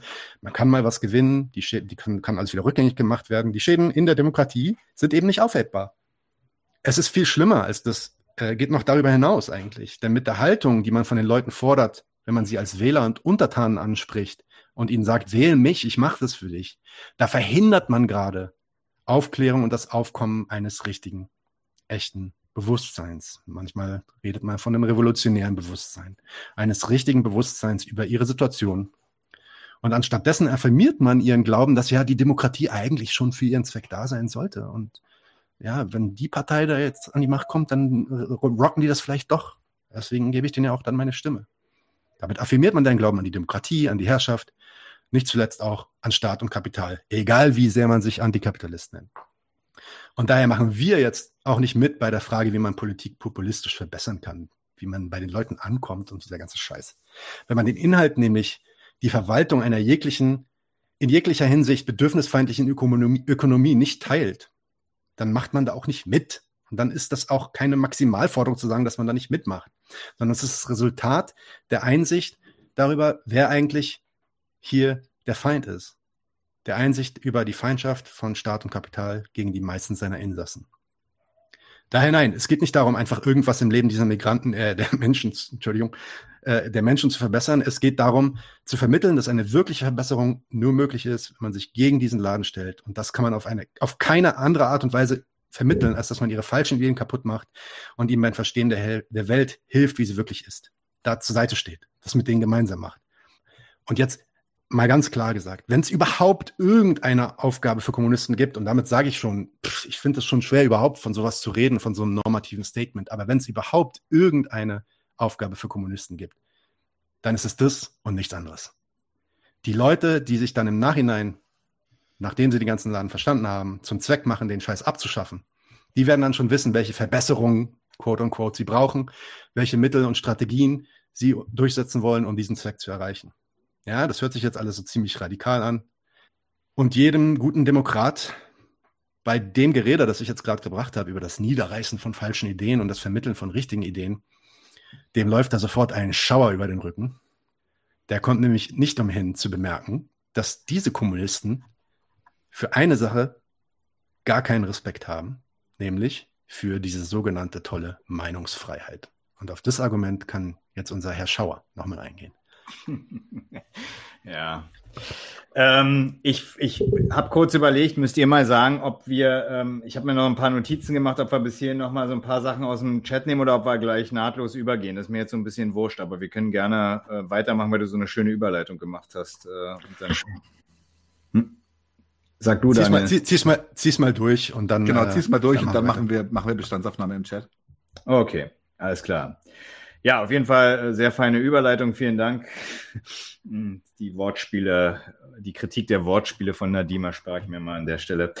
Okay, also genau, wir, wir hatten ja in der Debatte öfter mal den Hinweis, dass ähm, die Personen, die sich da als äh, linke Migrationskritiker äh, aufgestellt haben, dass die ja da für die Freiheit streiten, hier die eigene Meinung sagen zu dürfen, beziehungsweise erklären sich so ein Stück weit damit, dass es äh, Cancel Culture, Wokeism äh, und ja, so ähnlich, ähnliche Figuren, mit denen die zu tun haben, die Linke und die Arbeiterklasse ja, äh, spalten mit, mit ihren Gedanken, teilweise unterdrücken wollen und ähm, das, äh, da wollte ich ein bisschen was zu sagen. Was ist denn das eigentlich mit diesem äh, Einspruch der Meinungsfreiheit? Man kennt es ja so ein bisschen auch, äh, wer jetzt es nochmal in der Schule hatte oder in der Politikwissenschaft in der Uni. Es gibt ja immer so ein schönes Zitat von Idealisten der Meinungsfreiheit.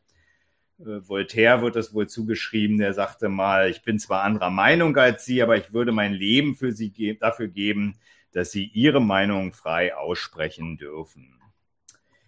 Ich meine, da kann man einen gewissen Zweifel haben. Aber bevor ich die Zweifel hier weiter ausführe, also den Punkt äh, zur Meinungsfreiheit und äh, wie ist es eigentlich, wenn, wenn jemand sagt, er, er ist hier für Meinung und äh, kann doch dafür nicht unterdrückt werden, ein bisschen was ist im letzten Doppelpack im, im wirklich letzten Doppelpack, ähm, letzten Monat dazu gefallen, äh, in, der, in dem Segment äh, mit Marek Mecker zu Schlaffer und Reiz und äh, zum, zum Thema der Holocaust-Leugnung. Also wer da nochmal nachgucken will, da kommen ein paar Sachen, die jetzt hier relativ kurz gefasst sind. Äh, die hatte ich da noch ein bisschen länger ausgeführt. Okay, aber wir waren dabei stehen geblieben. Es gibt halt äh, Personen oder gab Personen in der Debatte, die sagen, ja, ich bin hier äh, Streiter für die Meinungsfreiheit. Cancel Culture und Wokism äh, dürfen doch nicht mich zu der Frage hier, zu der ich mich mal äußern möchte, da muss man doch mal was sagen dürfen, sollen mich nicht hier unterdrücken. Und dann würde ich mal ein paar Zweifel streuen, ob das tatsächlich die Wahrheit ist, was da vorgetragen wird. Also ein erster Hinweis, dass es nicht die Wahrheit ist, ist der Anlass ähm, oder gibt der Anlass, ähm, Moment, mal kurz gucken. Gibt der Anlass, genau. Also, also der Hinweis oder der erste Hinweis, warum das tatsächlich nicht die Wahrheit ist, äh, dass diese Leute hier rein für die Meinungsfreiheit streiten, gibt der Anlass, weswegen sie hier eigentlich auf den Plan tre treten. Nämlich einen Standpunkt zur Migration, den sie erstmal als feindselig, als, ups, als gegensätzlich betrachten. Also so beispielsweise solche Sachen wie No Borders und äh, also Rassismus äh, wird, wird, wird Migrationskritikern ja vorgeworfen, irgendwelche Wokies, die ihnen das halt sagen. Es ist doch so, dass das erstmal der Anlass ist, weswegen sie hier überhaupt erstmal äh, auf den Plan treten. Also deren Meinung will der Streiter für Meinungsfreiheit doch gerade nicht gelten lassen.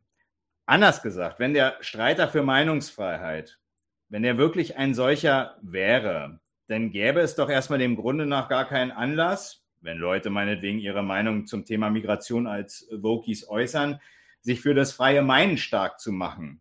Das wird ja durch die selbst äh, offensichtlich getan und ist ja ohnehin so, dass es vom Staat äh, erlaubt ist und äh, jeder auch äh, vom, vom Aufstehen bis zum Schlafengehen ja auch den ganzen Tag äh, für sich tut, diese Freiheit in Anspruch nimmt und äh, die Welt nach seinen Überlegungen beurteilt. Also das meiner Ansicht nach kann es schon an dem Anlass kann man schon erkennen, dass da ja ein Gegensatz ist im Urteil über Migration und das nicht eine Frage ist von staatlich garantierter Meinungsfreiheit. Man kann es auch an dem Streitgespräch, was wir hier ähm, bei 99 zu 1 ja hatten mit Peter, auch nochmal sehen. Peter hat, hat ähm, durchaus gestritten ähm, gegen die Argumente, die jetzt hier praktisch ja Nadim und du, Daniel, diese von euch vorgetragen worden sind ja gerade ohne seine Gegner canceln zu wollen oder in irgendeiner Art und Weise zu beschränken. Das war ja gar nicht sein Thema, ähm, sondern im Unterschied zu diesen Wokies, die letztendlich mit ihren Urteilen wie du bist ein Rassist oder ein Nazi, sowas kommt ja tatsächlich aus der Ecke, damit den Abbruch der Debatte eigentlich ähm, befördern, hat Peter ja gerade damit den Auftakt der Debatte aufgemacht und sich mit den Argumenten von linken Migrationskritikern auseinandergesetzt. Aber man hat gemerkt an der Reaktion von denjenigen, die sich hier als Streiter für Meinungsfreiheit aufstellen, dass er ja selbst Peter ähm, nicht oder Peters Überlegung nicht in Ordnung fand. Und daran sieht man einmal mehr, dass, dass es offensichtlich nicht um Meinungsfreiheit geht, sondern um ihre Meinung zum Thema. Also an dem Widerspruch, sich an einem konkreten Urteil, meinetwegen über Migration, zu stören und gleichzeitig das freie Meinen zu betonen, merkt man, dass es offensichtlich nur so eine Art Krücke ist, wie man dem eigenen Urteil Gehör und Anerkennung, Anerkennung verschaffen will. Gerade ohne, das ist wichtig, ohne sich mit dem gegnerischen Urteil auseinandersetzen zu müssen. Das ist wiederum allerdings ein Widerspruch. Will man doch schließlich, auch die linken Migrationskritiker wollen doch andere von ihrem Urteil durchaus überzeugen. Also auch den Gegner, ohne allerdings zu sagen, worin ihr Fehler äh, besteht. Also Meinungsfreiheit ist in dem Sinne gar keine Hilfe. Umgekehrt, wenn man sich mit dem gegnerischen Urteil befasst, also meinetwegen mit diesen Vokies, und inhaltlich streitet, dann ist staatlich garantierte Meinungsfreiheit da gar kein notwendiger Zusatz oder sachlicher Zusatz. Schlicht, schlicht und ergreifend ist das überflüssig. Also da komme ich nochmal zum vierten Punkt nochmal genauer. Also wenn man jetzt für Meinungsfreiheit streitet, um das äh, praktisch als Krücke zu benutzen, um tatsächlich dann Gehör zu verschaffen für den eigenen Standpunkt, um den es ja auch den Leuten am Ende nur geht, dann hilft ja die Krücke auf Meinungsfreiheit nicht, also schon gar nicht, um die anderen Leute zu, zu überzeugen, weil man, die, weil man seine eigene Meinung nur gegen die andere stellt. Meinungsfreiheit hierzulande, in der Tat, garantiert dieses bezugslose Nebeneinander von Urteilen. Alle dürfen meinen, was sie, was sie sagen wollen oder und was sie ja sowieso schon tun, dürfen sogar streiten, solange eben jeder akzeptiert, dass die eigenen Urteile, egal wie richtig, schlau oder was auch immer sie sind, folgenlos, also ohnmächtig bleiben und so garantiert bleibt, dass die Urteile derjenigen, die jedenfalls hier das Sagen haben, die regieren, also die entsprechend zuständigen Amtsträger, tatsächlich gelten. Und zwar völlig egal, wie schädlich diese auch in der Realität für einen selber sind. Die Lizenz zum Meinen ist also der Verweis der eigenen Urteile in die praktische Folgenlosigkeit. Und damit merkt man schon, wenn eine Herrschaft praktisch die Lizenz zum Meinen ver ver vergibt und sagt, du darfst sagen, was du willst, und gleichzeitig aber auch in der Lage ist, das Meinen praktisch in die Folgenlosigkeit zu verweisen, dann ist sie praktisch Herr und Überwacher des täglichen Meinens der Leute, wenn, sie, wenn sowas geht und damit auch durchaus ähm, die Macht, wenn sie erstmal praktisch durch das Meinen dokumentiert, dass sie Herr über das Meinen und das Urteilen ist, durchaus auch äh, in der Lage ist, eben die Reichweite des Mainz dann auf der anderen Seite, wenn man also Dinge sagt, die möglicherweise dann doch nicht mehr anerkannt werden, zu bestimmen. Das sind dann die Punkte Volksverhetzung, Propagandadelikte oder auch die Beleidigung äh, praktisch. Das ist staatlich garantierte Meinungsfreiheit, die einem jedenfalls im Streit und in der Auseinandersetzung, das war der Hinweis, nicht, nicht weiterhilft. Äh, die hatten Nutzen für den Staat, aber nicht für das eigene Urteilen und eigene Überzeugen.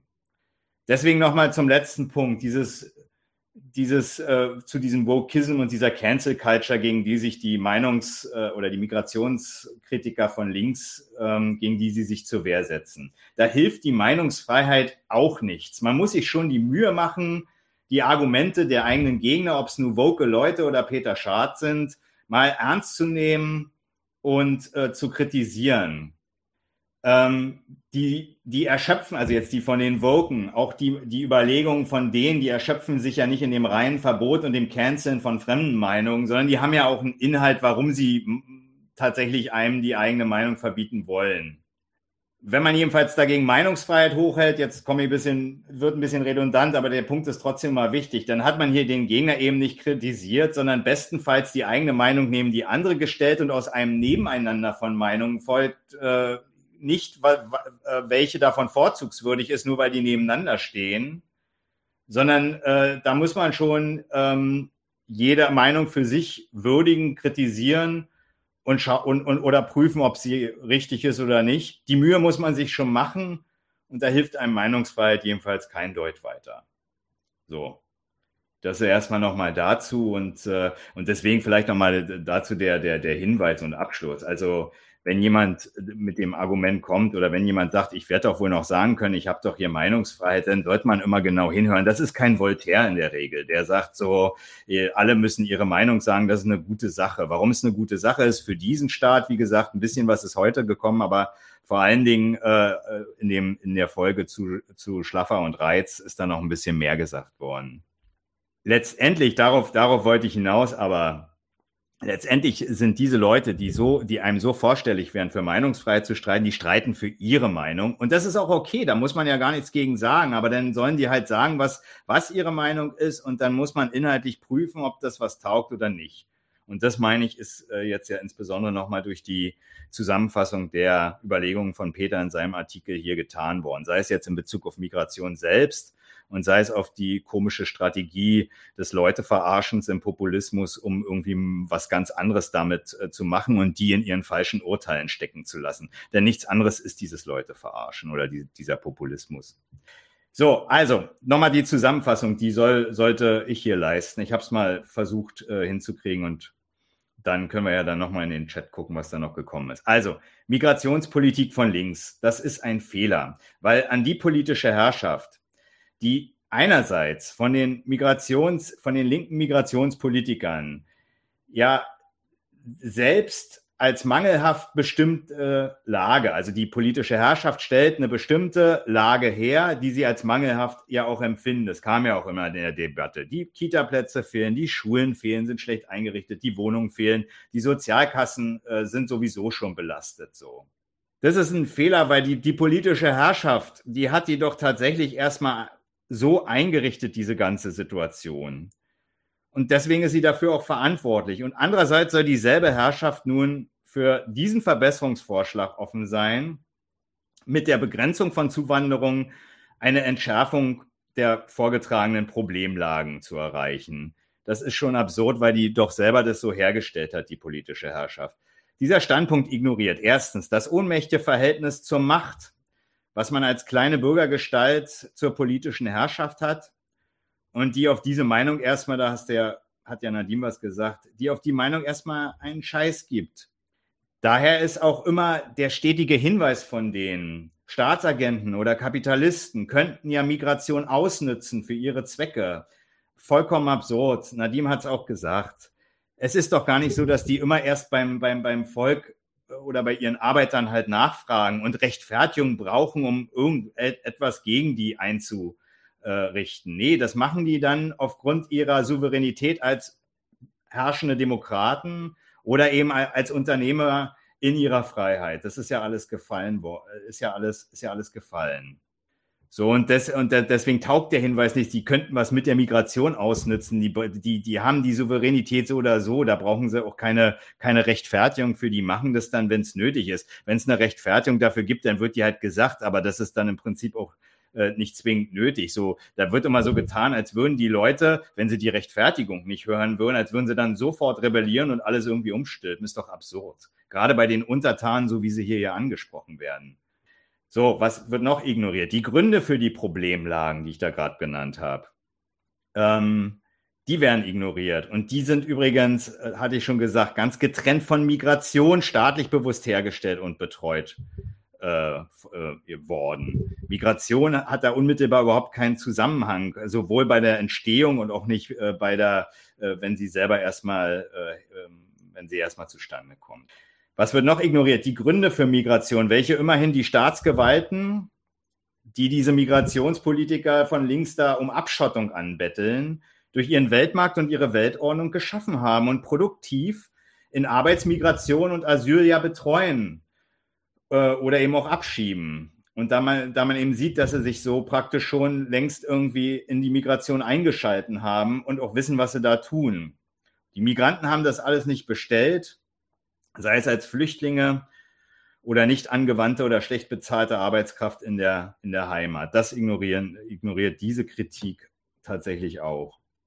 Und weil das alles keinen Bezug zu den Migranten hat, sehr wohl aber zur politischen Herrschaft, die für die Beschwerde über die Lage systematisch verantwortlich ist, sollte man sich eher gegen, zumindest vorläufig oder zumindest vorläufig gegen äh, die Herrschaft und deren nützlichen Ideologien im Sinne einer Kritik abschotten als gegen die Migranten.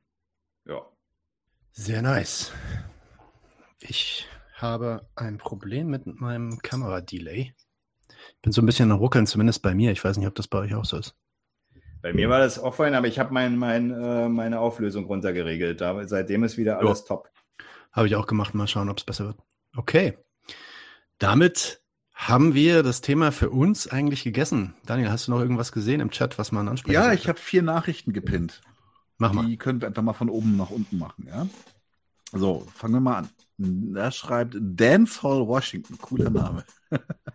Ich verstehe gerade den Kritikpunkt nicht. Geht es um eine generelle Kritik an dem System Meinungsfreiheit oder um vorgeschobene Meinungsfreiheit in einem vorgegebenen Rahmen? Ähm, es ging tatsächlich um beides. Also ähm, die generelle Kritik war der Hinweis allerdings eher am Rande, jetzt bezogen auf die Debatte äh, weniger äh, weit ausgeführt, aber die generelle Kritik war, dass mit Meinungsfreiheit der Staat über äh, die Lizenz also sich, sich, sich auf das Meinen praktisch insofern bezieht, als dass er das freie Meinen erlaubt war ja auch mein Hinweis in der Folge mit über Schlaffer und Reiz so, wenn, wenn wir miteinander reden würden und ich würde meinem Gegenüber sagen, ich erlaube dir jetzt zu antworten, würde jeder irgendwie sagen, bist du bescheuert, was, was willst du eigentlich von mir? In diesem Staat ist das offensichtlich äh, hoch gelobt, wenn, wenn der das erstmal jedem erlaubt. Und damit aber im Prinzip die, die Herrschaft übers Meinen ins Werk setzt und die, und die Meinung eben als Privatmeinung äh, bei den Leuten belässt und so ähm, zwar das Meinen erlaubt, aber die, die Inhalte, Inhalte von Meinungen können ja durchaus mal zu einer Folge, zu einer Praxis führen, damit aber in die Folgenlosigkeit verbannt. Das ist die generelle Kritik. Die Kritik jetzt bezogen auf die Debatte war, wenn Privatpersonen einem mit dem Recht auf das freie Meinen um die Ecke kommen, dann ist es regelmäßig geheuchelt und verlogen gemeint ist in der Regel, dass es um ihre Meinung geht. Das war jetzt das an konkret hier. Und so ist es ja auch bei den linken Migrationskritikern, wenn sie sagen, äh, ich mache hier übrigens äh, einen Dokumentarfilm über Meinungsfreiheit und ähm, da muss ich mal was zur Migration sagen. Ja, das, das ist dann die Hülle für, für eben diese Meinung zur Migration und dann soll man halt darüber reden. Meinetwegen, können wir ja machen. Aber ähm, da ist praktisch der Punkt Meinungsfreiheit überhaupt kein inhaltlicher Zusatz, der da irgendwas äh, helfen würde, um die äh, um über die Meinung zu reden. Das war erstmal der, der Hinweis. Und den Leuten geht es ja auch gar nicht darum. Den Leuten geht es um ihre Meinung zu Migration, zu Migrationsbegrenzung und was auch immer. Und das merkt man immer daran, wenn man, insbesondere jetzt, wenn, wenn die Kritik, wie sie hier auch gefallen ist, äh, nochmal fällt, dann schimpfen die Leute rum und sind sauer und sagen, ihr seid Pseudos und ihr habt noch nie Kontakt mit Arbeitern gehabt und so weiter. Daran merkt man ja, um Meinungsfreiheit kann es dir nicht gehen, weil sonst, sonst müssten sie auch unsere Meinung dazu akzeptieren und sagen, ja, ist eine interessante Meinung. Schön, dass du dich daran beteiligst. Aber das ist es ja nicht. Wir haben gleich den nächsten zur Meinungsfreiheit. Ähm, blende ich hier ein von Nina okay, vielleicht könnte man etwas differenzieren. Bei der Migrationskritik ging es hier nicht um die Meinungsfreiheit. Doch, es wurde auch immer wieder als, ähm, ja, wie soll ich sagen? Ist die es ist eine der genau. Ausweichstrategien genau. gewesen, die wir identifiziert haben. Wenn, wenn man mit den Argumenten kam, die man da, die wir da am Anfang gebracht haben, gegen jegliche, nochmal, gegen jegliche Sinnhaftigkeit irgendeiner Migrationskritik von links und die komplett in Grund und Boden kritisiert, dann gibt es danach die Leute, die trotzdem dann noch auf ihre Migrationskritik bestehen und dann einfach dieselben Argumente, die sie vorher gebracht haben, wiederholen, also gar nicht richtig zugehört haben und gar nicht auf die Kritik eingehen. Das ist die eine Seite. Und dann gibt es die andere Seite, die sagt, alles schön und gut, ist ja alles richtig, habt ja recht, aber, und jetzt kamen dann die Fragen nach dem Populismus und die Frage nach der Meinungsfreiheit im Sinne von, naja, die Leute dürfen ja ihre Meinung haben und wir verteidigen eigentlich bloß, dass die diese Meinung haben und man muss ja auch auf die zugehen und mit denen reden und so weiter und so fort. Und dagegen wurden jetzt hier ein paar Argumente gebracht, dass es A gar nicht darum ging und B, selbst wenn es um den Kern der Meinungsfreiheit ging, dass das ein Scheiß ist, den man sich gar nicht auf die Brust legen sollte. Also der, der, der Hinweis auf Meinungsfreiheit ist in der Regel auch immer der Abbruch der Debatte. Ne? Also ich habe meine ja, ja, Meinung, ist, ist, ja schön, aber äh, du hast eine interessante Meinung, aber ich habe meine. Ja, das, das damit. Wie, wie, wie sagt ich, Decker so schön mal, in dem Vortrag? Ganz, ganz kurz, weil Decker sagt es doch so schön, aber das ist meine Meinung. Das ist ja schön. Dann behalt sie doch. Das, äh, lass mal, lass mal ganz kurz hier direkt äh, Jan, Yannick Heidemann. Ja. Ich lese kurz vor. Ähm, wir brauchen technisch garantierte Meinungsfreiheit, bei der Staat nicht mehr die Möglichkeit hat, die Meinungsfreiheit einzuschränken. Ja. Wie soll ja, das funktionieren? Ja, vor allen Dingen, wer, also erstens, wer garantiert sie denn dann? Ja, wer, wer garantiert sie denn, wenn das nicht der Staat ist? Genau, das ist genau, das ist das ist so der erste Punkt. Und äh, ich, ich kenne diese radikalen Meinungsfreiheitsidealisten, das sind, ähm, da guckt man meist über einen Teich, ne? beispielsweise in den USA, da gibt's ja tatsächlich sowas wie Freedom of Speech in mehr oder minder unbeschränkter äh, Option, aber da verpasst du dann die, die, was, was vorhin gesagt wurde, was die generelle Kritik an der Meinungsfreiheit ist. Trotzdem verbleibt ja die staatliche Lizenz des Meinen Dürfens immer noch beim Staat, der deine Meinung in die praktische Folgenlosigkeit verbannt. Und wenn deswegen mein Hinweis, ja. wenn, wenn, ganz kurz, wenn, deswegen mein Hinweis, wenn du meinetwegen eine schlaue Meinung zur Umsetzung einer politischen Reform hättest, die vielen Leuten nützen würde, ähm, und die Regierung das nicht teilt, dann wäre die Folge eigentlich zu sagen, okay, dann müsste man was dafür tun, äh, dass deine Meinung zum Zuge kommt, insbesondere wenn du vielleicht auch noch mehr Leute hinter dir hast. Man kann es ja so als vielleicht mal ein Beispiel, auch wenn das jetzt vielleicht ein bisschen aus dem bürgerlichen Rahmen ist, aber es ist doch immer wieder so, dass Linke gerne vortragen, ähm, gegen den Afghanistan-Krieg sind über 50 Prozent. Die Regierung macht aber trotzdem Afghanistan-Krieg oder irgendwas anderes. So. Daran siehst du praktisch, jetzt mal getrennt von der Frage, ob die Bürger wirklich ein schlaues Argument gegen den Krieg haben, haben sie meist auch nicht. Aber daran sieht man nur mal, wenn man in die Folgenlosigkeit verbannt wurde mit seiner Meinung, dann haben die Regierenden mit ihrer Meinung praktisch sind diejenigen, die souverän durchregieren können. Das erlaubt ihnen das Institut der Meinungsfreiheit. Die Bürger dürfen sagen, was sie wollen. Sie sind die Regierung oder wie Gerd Schröder, ich sage es ja immer wieder, als, als, als die Hartz-IV-Gegner gesagt haben, wir sind das Volk, hat er gesagt, stimmt, wir sind die Regierung. Und das ist Meinungsfreiheit. Also da, äh, ob, ob du sie dann unbeschränkt hast oder nicht, ist der gleiche Scheiß. Hm. Zumal es ja tatsächlich auch so ist, wenn dann die, wenn es eben keine folgenlose Meinung ist, dann gibt es ja auch in den USA einfach ruckzuck krasse Repressionen. Also es ist klar. Ja.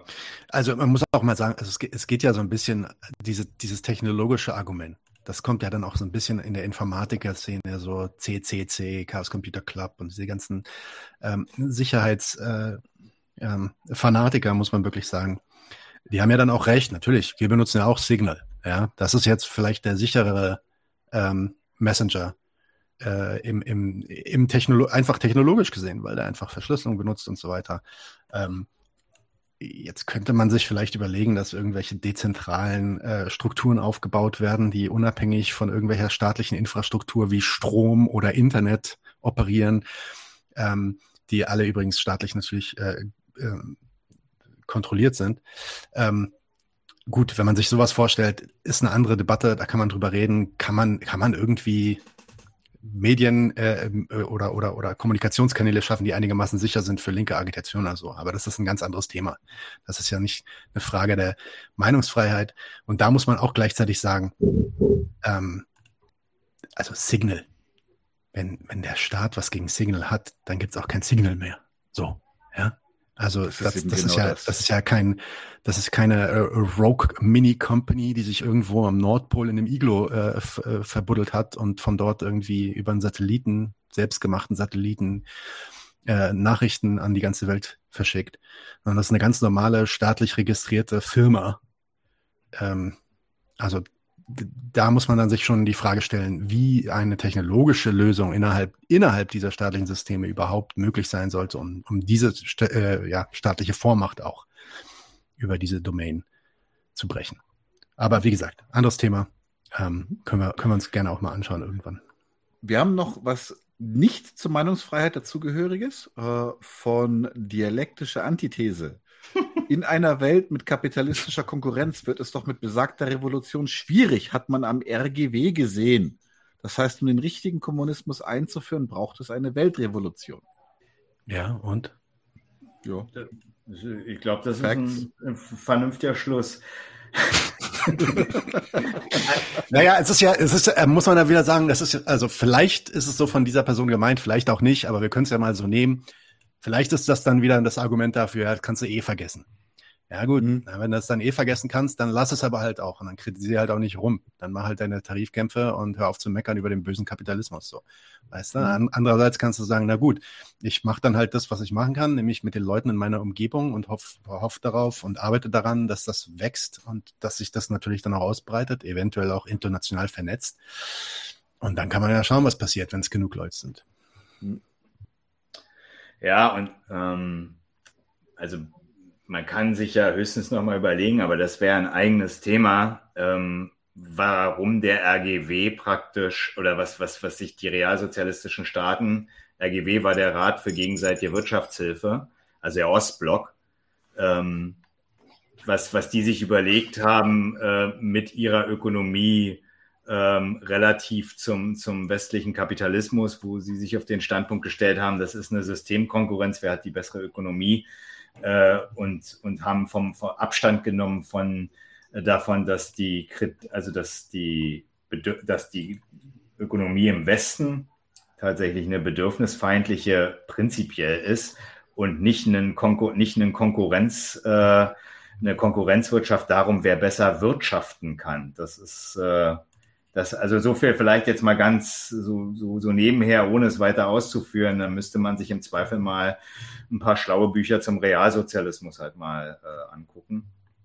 Zum Beispiel das von Karl Held, wie heißt das der, irgendwas mit der KPDSU? Da gibt's ein gutes Buch. Da kann man ganz viel, oder Boah, noch, noch, gibt noch ein paar andere. Zum RGW, zum RGW haben wir auch was mit äh, Amélie Lanier gemacht. Ah, okay. Allerdings jetzt nicht, nicht so generell in, im Sinne von, was lief da in der Sowjetunion grundsätzlich falsch. Da gibt's auch ordentliche theoretische Kritiken. Und ich würde sagen, es ist arg reduziert. Es ist wirklich dramatisch reduziert, das irgendwie äh, runterzuschleifen auf ein, ja, das lief alles schief, weil die Weltrevolution ausblieb. So war das nicht. Ja. Die haben die ja auch letztendlich aufgegeben. Das war ja so wohl. Auch, ne? Also das ist äh, so, ich würde sagen, wir machen jetzt den Deckel auf den Senf. Mm, Moment. Halt. Du hast noch Sachen? Halt. Ja, naja, gut, wir sind jetzt schon wieder so weit, ne? Aber ähm, ich hatte eigentlich noch einen Punkt, also äh, den Punkt mit dem KZ vorhin, das ist eigentlich in, im Chat gut ausdiskutiert worden, meine ich. Also, mhm. dass, dass das eine Differenz gibt zum, zum äh, Vernichtungslager äh, und dass, äh, dass das tatsächlich erstmal gemeint ist, dass man erstmal von der Ordnung störende Personen in einem ähm, Camp konzentriert. Mehr hat der Inhalt ja erstmal dem Grunde nach nicht als Begriff so. Ja? Und, objektiv, äh, objektiv sind es Konzentrationslager. Ja. Gleichzeitig ist es natürlich hier eine Polemik gewesen. Wir wissen schon, wem wir das sagen, nämlich deutschen Zuhörern, die sofort alle ihre Zehennägel verlieren, wenn sie Konzentrationslager hören. Da ging es dann auch ein bisschen darum, da mal auf die Kacke zu hauen. Aber rein objektiv gesehen sind das Konzentrationslager. Also das, mhm. das, das, das ist gar keine Frage. Es sind jetzt keine, und das muss man halt gleich, gleich mit dazu sagen, das sind keine faschistischen, na, ne, nationalsozialistischen Konzentrationslager und das sind schon Sondern demokratische, das kann man schon mal sagen. So, so. So, mhm. so ne? Also ja. so. es, gab vor, es gab vor den Nazis Konzentrationslager, die auch so hießen in verschiedenen Ländern. Und es gibt jetzt, also jetzt wird der Begriff tatsächlich nicht mehr verwendet, aber es ist kein originär Nazi-Begriff. Milosevic wurde das vorgeworfen, den, den Chinesen wurde das vorgeworfen vor, mit den Vorwurf. Uiguren und so. Nein, aber es gab sie früher als Selbstbezeichnung. Ach, das ist kein Begriff, der von den Nazis erfunden wurde. Das mhm. ist, äh, das ist, ist, ist nicht richtig. Aus Konzentration folgt ja auch nicht der Zweck der Konzentration. Ne? Das Ganz ist, genau. Äh, okay. Ähm, und der war in, bei den Nazis in der Tat anders jetzt als bei den äh, Lagern da jetzt äh, am Mittelmeer. Das ist schon richtig, ja. Aber das bestreitet auch keiner. Okay, und dann hat irgendeiner noch gesagt, das wollte ich noch mal, da wollte ich noch mal was zu sagen und dann können wir auch gern äh, Übergang machen, wobei ich muss äh, tatsächlich noch mal, glaube ich, auf stille Örtchen gleich. Ähm, ähm, und ich brauche ein neues Bier. Alkoholfrei natürlich. Ähm, irgendjemand hat gesagt, dass ähm, das schwierig ist, und das finde ich einen wichtigen Punkt, dass es schwierig ist, äh, im, im Arbeitnehmerkollegenkreis ähm, zu, gegen Rassismus vorzudringen, weil die Leute einfach hassen wollen. Ich, ich, ich, ich bin da, ich will da mal zwei Sachen zu sagen. Man kann es einfach hassen wirklich nach zwei Seiten auflösen. Recht geben kann man dem erstmal insofern, als dass das Konkurrenzsubjekt hier tatsächlich den ähm, die, die Eigenschaft der Gehässigkeit häufig an sich hat. Kann man auch mal was zu sagen, warum das so ist. Wenn andere Personen, die man so kennt im Leben, mit denen man in der Regel hier, wie gesagt, um Geld konkurriert und äh, jedenfalls nicht in Freundschaft zueinander hier installiert ist als Insasse des Kapitalismus. Dann ist der Schaden von anderen, sei es, weil man den Job kriegt, der andere fliegt aus der Bewerbung raus ähm, oder ähnlich, so mal so als ein Beispiel. Dann hat man tatsächlich Situationen, in denen der Schaden des anderen die eigene Freiheit erweitert. So, das ist, und das ist ähm, hier, so wie, wie das hier eingerichtet ist, kommt es permanent vor. Ja, auch wenn man jetzt zum Beispiel, was weiß ich, äh, mal irgendwie in einem, in einem Vertragsverhältnis äh, jemand anders äh, beschissen hat oder so und, und der dann kürzeren zieht, ist das immer der, ist die eigene Freiheit oder das eigene Vermögen im Zweifel gewachsen. Jemand anders hat einen Schaden. Ja, wenn man einen Vertrag ausgehandelt hat oder ähnliches. Also in der Konkurrenz ist ja logisch, ist der Schaden der Verlierer, der, der Sieg der Gewinner. Dass Leute mit diesem Geist, also das geht so ein bisschen jetzt in die Teil der Psychologie des bürgerlichen Individuums, aber dass die dann sich so Übergänge in der, im Alltag machen und wirklich jeglichen Schaden von Leuten ähm, tatsächlich zu, zu einem, zu einer Gehässigkeit, also zu einem, zu einem als Grund für die eigene Freude nutzen. Das äh, kommt schon aus diesem Konkurrenzverhalten raus. Und das kann man schon mal positiv erstmal festhalten. Das ist wirklich einfach Hassen im Sinne von Gehässigkeit. Das kann man, die Seite kann man festhalten. Das, was ich aber, wogegen ich, wogegen wir hier tatsächlich ja alle gerade was gesagt haben, ist, dass Leute von Natur aus irgendwie hassen wollen und jetzt der Hass sich zufällig auf die Migranten dann irgendwie ähm, steuert. Nee, das, also das ist bei dem Rassismus der Leute jetzt einfach der, gar nicht der linken Migrationskritiker. Die wollen ja eh alle keine Rassisten sein. Sollen sie vielleicht auch nicht sein. Aber bei den, den wirklichen Rassisten, die ja wirklich sagen, als Arbeitnehmer irgendwie, die Ausländer nehmen uns die Arbeitsplätze weg oder was, was auch immer, was sie erzählen. Oder essen halt kein Fleisch, ich habe hier eine Bockwurst und, und, keine Ahnung was, sie sprechen eine andere Sprache und behandeln ihre Frauen schlecht oder sowas, ja. Ähm, da muss man immer wieder an den, an, an den einzelnen Punkten sehen oder da sieht man an den einzelnen Punkten, dass die Leute nicht einfach nur hassen, sondern dass sie schon Argumente für ihren, ihre, ihre rassistische Kritik an Fremden haben. Und die muss man sich dann halt vornehmen. Ja, also Frauen schlagen oder Frauen als Mann so behandeln, äh, wie es halt Leute machen, die jetzt keinen deutschen Pass haben, das kennen Deutsche ganz genauso. Und da sieht man dann schon, wenn man mit solchen Argumenten kommt, das kann halt und die Leute auf Widersprüche hinweist dann kann man zumindest versuchen, sie zu überzeugen. Ob die, ob die überzeugt wären, Argumente haben keine Zauberkraft, sind ja keine Hokuspokus-Sprüche. Aber das kann man schon mal versuchen und die Leute auf, auf die Inhalte ihres Hasses, darauf wollte ich hinaus, darauf schon mal hinweisen und versuchen zumindestens die Widersprüche rauszukitzeln und zu sagen, das, das stimmt halt einfach nicht. Das, was du an den Fremden als, auf, zu, als Grund deiner Feindschaft ausmachst, das liegt gar nicht an ihrem Pass oder an ihrer Herkunft oder an ihrer Kultur. Das kennt man beispielsweise hier genauso. Ja.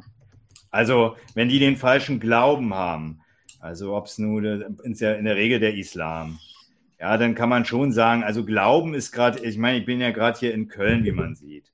Also um die Ecke sind zig katholische, komische äh, äh, hier wohnt auch dieser Wölfi oder irgendwas. Ne? Also es zig katholische Leute und, und Statuen und Kirchen und, und der Dom und alles so. Also Glauben ist und die, an eine höhere Macht, die über allem, auch über der eigenen Herrschaft thront. Das sind alles Dinge, ähm, das macht den Islam jetzt nicht zum Unterschied zum Christentum. Und das wissen die, also das wissen die, also beziehungsweise wenn man darauf hinweist, dann haben sie das Argument eben nicht mehr und dann muss man eben gucken, äh, wie man dann mhm. weiterkommt. Aber das ist jedenfalls, ich wollte nur sagen, es ist nicht einfach nur Hass. Das ist Hass mit Argumenten oder mit Inhalten und über die muss man dann halt streiten.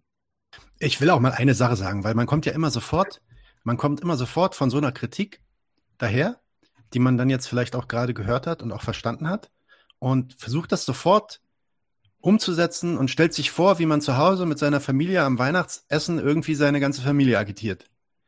Und da muss ich doch erstmal sagen, wenn das jetzt was Neues war oder wenn da was Neues dabei war bei dem, was hier gesagt wurde für euch. Oder wenn vielleicht sogar manche Sachen noch gar nicht eingesehen sind. Ja, vielleicht ist das dann erstmal ein Moment, also vielleicht habt ihr ein, auf der einen Seite habt ihr, stimmt ihr zu, dass es notwendig ist, diese Agitation zu betreiben. Auf der anderen Seite fühlt ihr euch, als hättet ihr eben noch nicht die richtigen Argumente und eventuell auch noch gar nicht die richtige Einsicht. Dann wäre doch der erste Schritt zu, nicht zu sagen, ja, okay, was mache ich jetzt dann mit meinen äh, Kollegen auf der Arbeit oder was mache ich mit meinem Papa, wenn ich äh, gerade die Gans schneide oder so, ja. Ähm, sondern der erste Schritt wäre doch zu sagen, ey, scheiße, da muss ich mir doch erstmal wirklich die richtigen Argumente antrainieren, mich, mich wirklich bilden, mir die bestimmten Probleme angucken, die die Leute so im Kopf haben und mir dagegen Argumente ausdenken. Ähm, und das ist eine langwierige Arbeit. Das macht man nicht in ein, zwei Podcasts, auch nicht in 300 Podcasts, sondern das ist was, äh, da muss man, äh, da muss man ackern. Ja. ja, und diese, diese Leute braucht es dann schon. Und äh, ich, ich würde sagen, das ist dann der erste Schritt. Gar nicht so sehr die Frage nach dem Magic Trick, was man jetzt den den Kommilitonen oder den Mitarbeitern sagen soll, damit sie äh, doch von ihrem Rassismus ablassen und mehr stellt erstmal sicher, dass ihr den Laden korrekt runter habt. Ja? Also da, ich muss sagen, da, da bin ich gerade dabei, ja? Ähm, das sicherzustellen, beziehungsweise daran zu arbeiten. Fand ich gut. Finde ich gut, dass das noch auf diesen Punkt rausgelaufen ist. Danke, Marek. Ja, bitte. Ähm, es geht immer noch ab wegen KZs im Chat. Das würde ich jetzt aber langsam mal anfangen zu ignorieren. Da fehlt es mir einfach an Inhalten. Wir haben alles gesagt. Da soll, da soll ich nochmal anhören, was wir gesagt haben. Es gibt Vernichtungslager, es gibt Konzentrationslager, es gibt einen objektiven, nutzbaren Begriff, äh, was Konzentrationslager sind. Das ist auch definiert. Könnt ihr bei Wikipedia checken. Ähm, und äh, und, und es ist gleichzeitig. Ich würde, ich würde da wirklich nicht mehr zu weit drauf eingehen. Nein, nee, nee, ich will, also ich will, einen Punkt kann man schon nochmal sagen. Also es ist doch nicht die Wahrheit, dass wenn man jetzt praktisch den Vergleich, also die Identität von ja, einer, bestimmtes, einer bestimmten Sorte Umgang eines Staates mit Menschen objektiv bestimmt, ist es doch keine, Relaz keine Relativierung von den nationalsozialistischen Umgang mit den Juden und den Kommunisten und so weiter in den Vernichtungslagern. Das ist, das ist, glaube ich, das, was die immer so in ihrer antifaschistischen Moral ja. äh, hier vortragen wollen. Und da muss man erstmal festhalten, nur weil man eine Identität benennt, die objektiv erstmal in dem, was ich versucht habe zu bestimmen, ähm, in dem erstmal liegt, dann ist das keine Abwertung dessen, was der Nationalsozialismus da gemacht hat. Andersrum gesagt, und das ist ein Punkt, den, glaube ich, Yannick auch, äh, glaube ich, gefragt hat. Yannick hat gesagt, Tod ist, also die ähm, ist es für euch ein Unterschied, ob jemand in so, einem, in so einer Flüchtlingssituation umkommt oder, einem, oder in einer anderen Situation, meinetwegen vergast wird? So. Da muss man, und da fragt er, Tod ist gleich tot. Ja, stimmt. Die Opfer haben nämlich das tatsächlich nicht bestellt. Und derjenige, der halt nicht vergast wurde, sondern durch die Flucht stirbt, ob es im Mittelmeer oder beim Rettungsversuch oder was auch immer ist, dem ist das wirklich wurscht so. Und das hilft auch nicht, wenn man da jetzt, äh, dass es ein Unterschied ist, ja, das ist ein Fakt. Ein Unterschied ist ein Fakt. Aber das ähm, relativiert nicht das eine gegen das andere oder stellt das eine gegen das andere. Ja. Ich habe das Gefühl, dass die Person auch gar nicht richtig zuhört. Also lassen wir es wirklich. Let's, okay. let's move on. Haken dran. Ähm, dann würde ich sagen, wir gehen weiter im Programm, weil äh, Marek ist schon ganz warm äh, geredet. Die Stimme ist geölt mit alkoholfreiem Bier. Ja. Jetzt magst du uns bitte mal im Zündfunken das Grundgesetz madig reden? Will du. Aber erst nach dem Intro. Erst nach dem Intro, warte. Ich schieße ab. Oh, jetzt bin ich ganz groß. Na gut. Dann groß, Marek, Marek ist groß. Marek der Große. Okay. Großartig. Gut dann bin ich heute mal derjenige, der den Zündfunken hier veranstaltet. In der letzten Zeit hat das ja immer Nadim übernommen. Aber heute möchte ich euch mal etwas zu dem Thema Grundgesetz und Kapitalismus berichten. Der Ausgangspunkt ist folgender. Ich weiß jetzt nicht, ob das, also es kam vorhin so ein bisschen im Chat so, wer, wer sagt denn sowas hier mit dem Grundgesetz zum, zum Kommunismus, zum Sozialismus oder sowas? Naja, es gibt tatsächlich Leute, und zwar gar nicht so wenig, im linken Milieu, die erstmal folgenden Ausgangspunkt mit sich herschleppen. Das, sie sagen zwar, das Grundgesetz lässt dem Grunde nach zwar den Kapitalismus oder die soziale Marktwirtschaft, wie es dann halt heißt als Wirtschaftsweise schon zu, ist aber dem Grunde nach die Wirtschaft betreffend eigentlich neutral, also offen für andere, womöglich auch für eine sozialistische Wirtschaft. Das ist dem Grunde nach erstmal der Ausgangspunkt von Theoretikern wie Wolfgang Abendroth. Der wurde neulich zitiert, das werden wir mal auch in die Shownotes packen, von einem Linksparteipolitiker 2019 im Hessischen Landtag. Da habe ich was gefunden bei Facebook, wo der sich auch auf den Abendroth bezieht und auch nochmal den Gedanken wiederholt. Und es ist auch gar nicht so, dass es nicht sogar durchaus auch in 99 zu 1 Folgen hier ähm, immer mal wieder am Rande erwähnt wurde, dass das Grundgesetz selber, wie Wirtschaft betreffend, neutral ist. Und dass der Kapitalismus zwar eine mögliche, aber nicht die zwingend notwendige Wirtschaft ist, die da drin steckt. Behauptet werden soll, die Garantie der Möglichkeit zu legaler Transformation der sozi sozialökonomischen und soziokulturellen Basis in Richtung einer sozialistischen Wir Gesellschaft. Das ist jetzt hier Zitat. Die auch real und nicht nur juristisch fiktiv wirklich allen gleiche Rechte gewährt, wie es Abendroth in einem Werk von ihm offenbar 1966, das Grundgesetz, äh, Einführung in seine politischen Probleme geschrieben hatte. Das war jetzt ein Zitat aus einem Artikel von einem neuen Deutschland oder ND äh, Schreiber Tom Strohschneider im Orchi-Blog. Also man merkt, also da wird auch teilweise nicht nur von, von gleichen Rechten, das ist ja noch nicht mal so was Materielles, wo man jetzt unmittelbar dran denkt. Rechte sind ja jetzt erstmal nur herrschaftliche Lizenzen. Ähm, da wird auch immer mal wieder von ähm, materieller Gleichheit, ja, äh, sozialer Gleichheit oder ähnliches gesprochen. Das ist, soll ebenfalls mit dem Grundgesetz dem Grunde nach möglich sein. Und das ist der Ausgangspunkt. Vielleicht mal eine Vormerkung zu solchen linken alternativen Jura-Nerds. Die haben offensichtlich eine Sehnsucht danach, dass ihre Kritik, die sie an dieser Gesellschaft haben, eine Lizenz benötigt, also ein, ein Recht. Man geht dabei aber weg von, der, von dem Gegenstand, den man eigentlich mal kritisiert haben wollte. Also wenn man jetzt bei der Ökonomie bleibt, deren Resultate, die private Bereicherung von den Leuten, die davon profitieren, den Unternehmen, den Reichen und die Ausbeutung derjenigen, die, das, die, die den Reichtum schaffen. Das sind ja Dinge, die, die erstmal der Ausgangspunkt für die Kritik sind. Wenn man aber sagt, Moment mal, das muss man doch rechtlich in den Griff kriegen, dann ist man, geht man weg von der eigentlichen Kritik der Beschädigungen, die man da systematisch festgestellt hat, ähm, und fragt hin zu der Frage, ob das denn jetzt rechtlich so zulässig ist.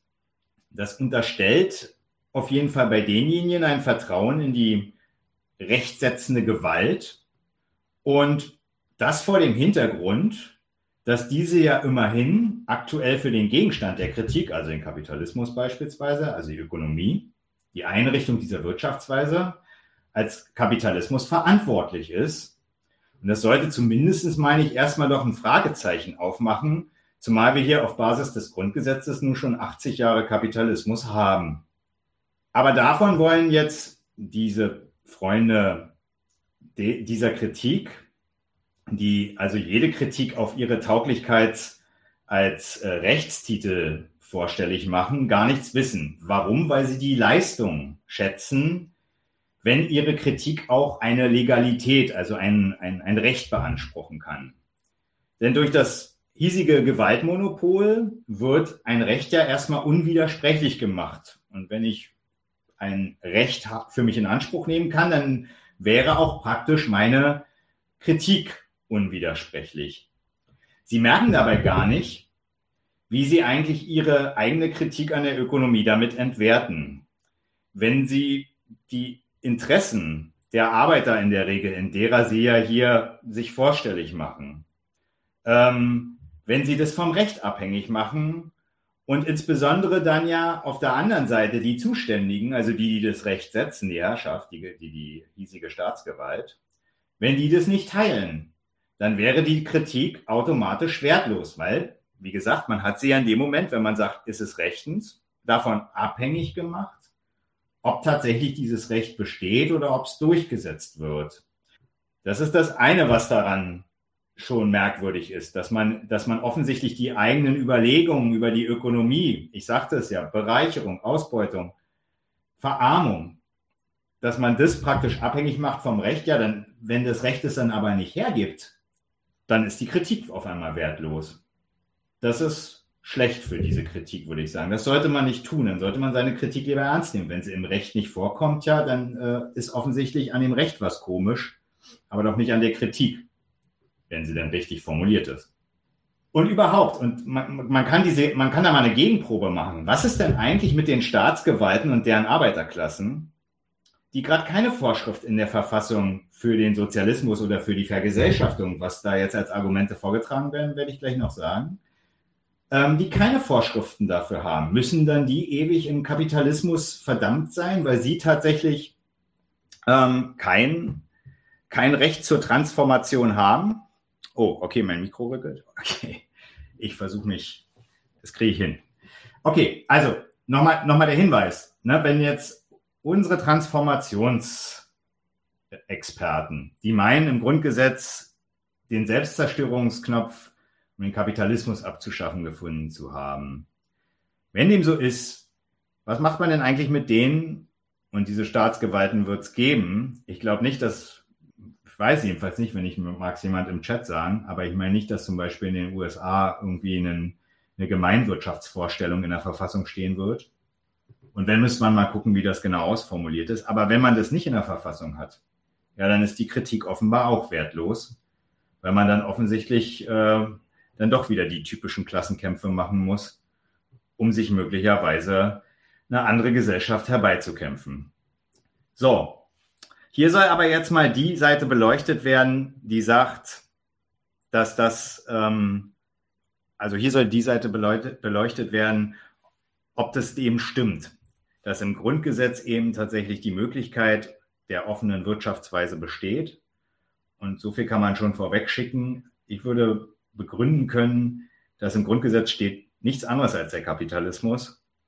Und es ist ein Fehler, jetzt äh, da praktisch noch dem näher nachzugehen und mit dem Grundgesetz umzuwedeln, wenn man sich eine bessere Gesellschaft überlegen möchte.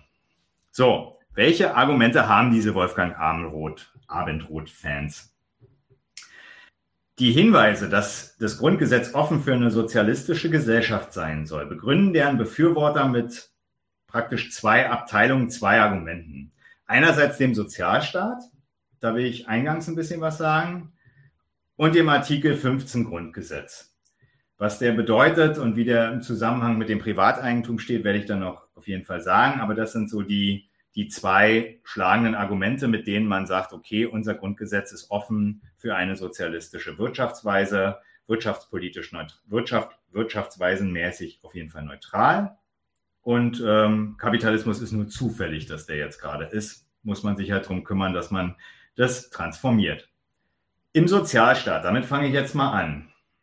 Im Sozialstaat trennen die Transformationsfans, so nenne ich die jetzt mal, habe ich ja schon öfter, immer die Seite der Souveränität über alle Klassen, also Unternehmen wie Arbeitnehmer, und die Beschränkung der unternehmerischen Gewinne zur Herstellung sozialer Gleichheit, wie Sie es sagen, von der genaueren Untersuchung dessen, was der Sozialstaat da eigentlich inhaltlich mit den Beschränkungen veranstaltet und was das für eine Leistung für den Staat und auch für die, für die Leute, die davon betroffen sind vom Sozialstaat und auch für die Unternehmen halt hat.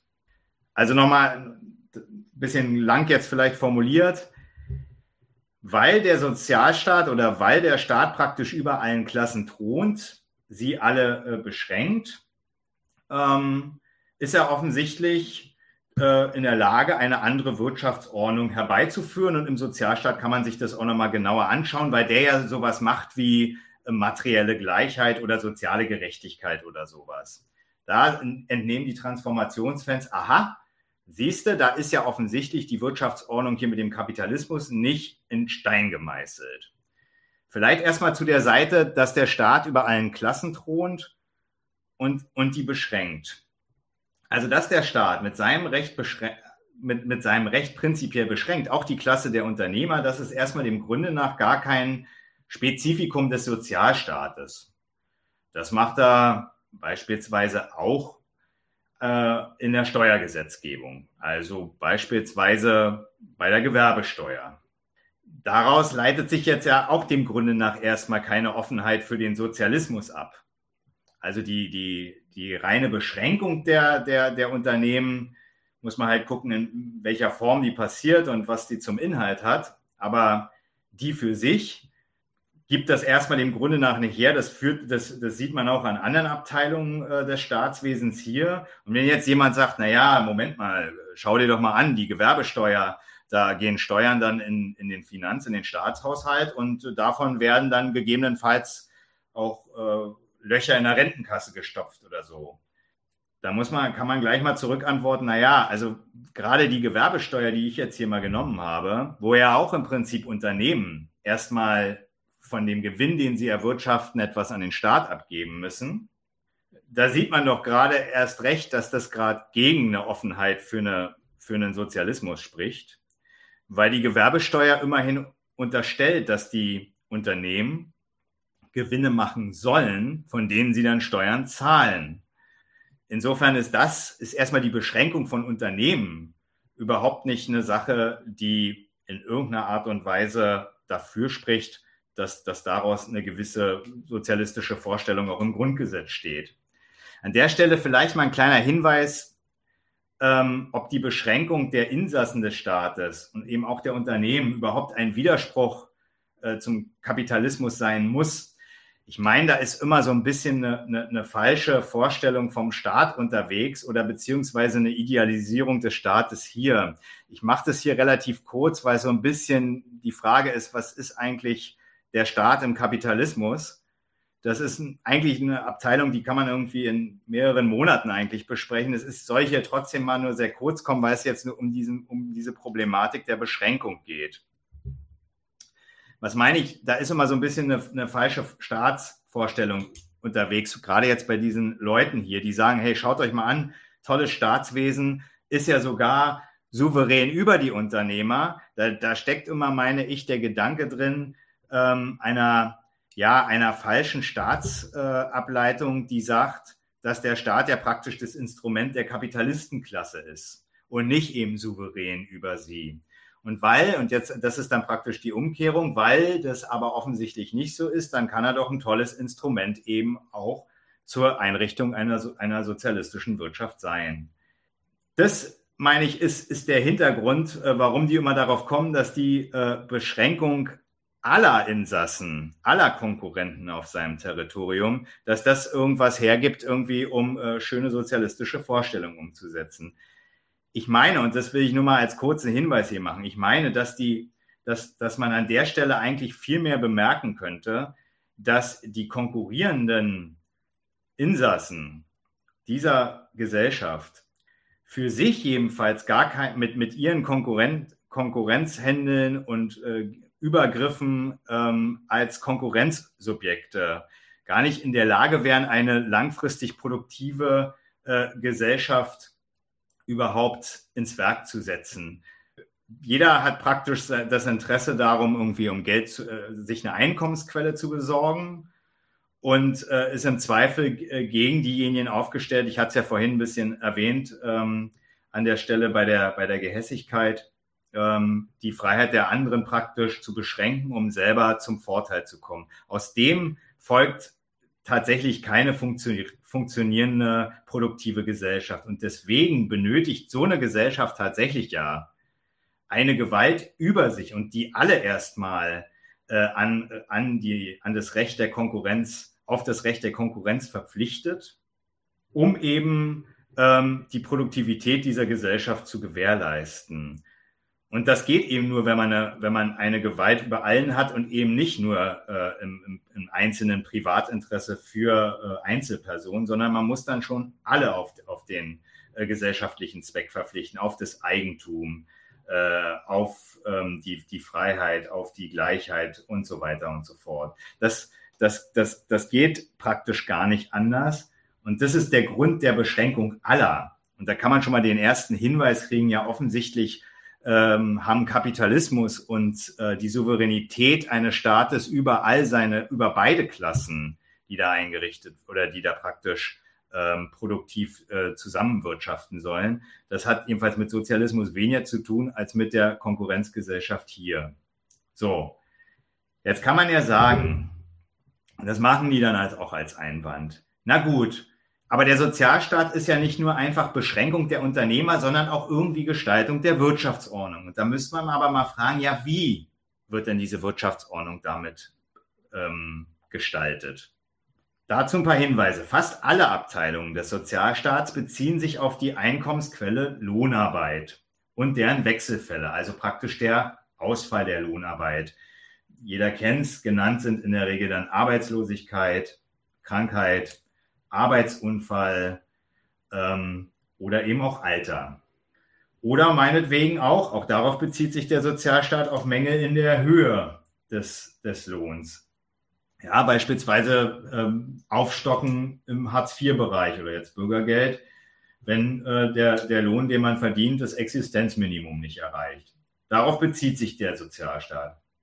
Also offensichtlich, und so viel kann man dem entnehmen, kalkulieren die Unternehmen mit dem Lohn als Kostenposition.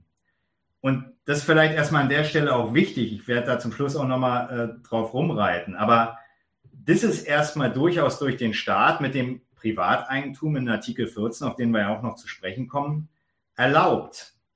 Und erstmal in die Welt gesetzt worden, dass Unternehmen das dürfen.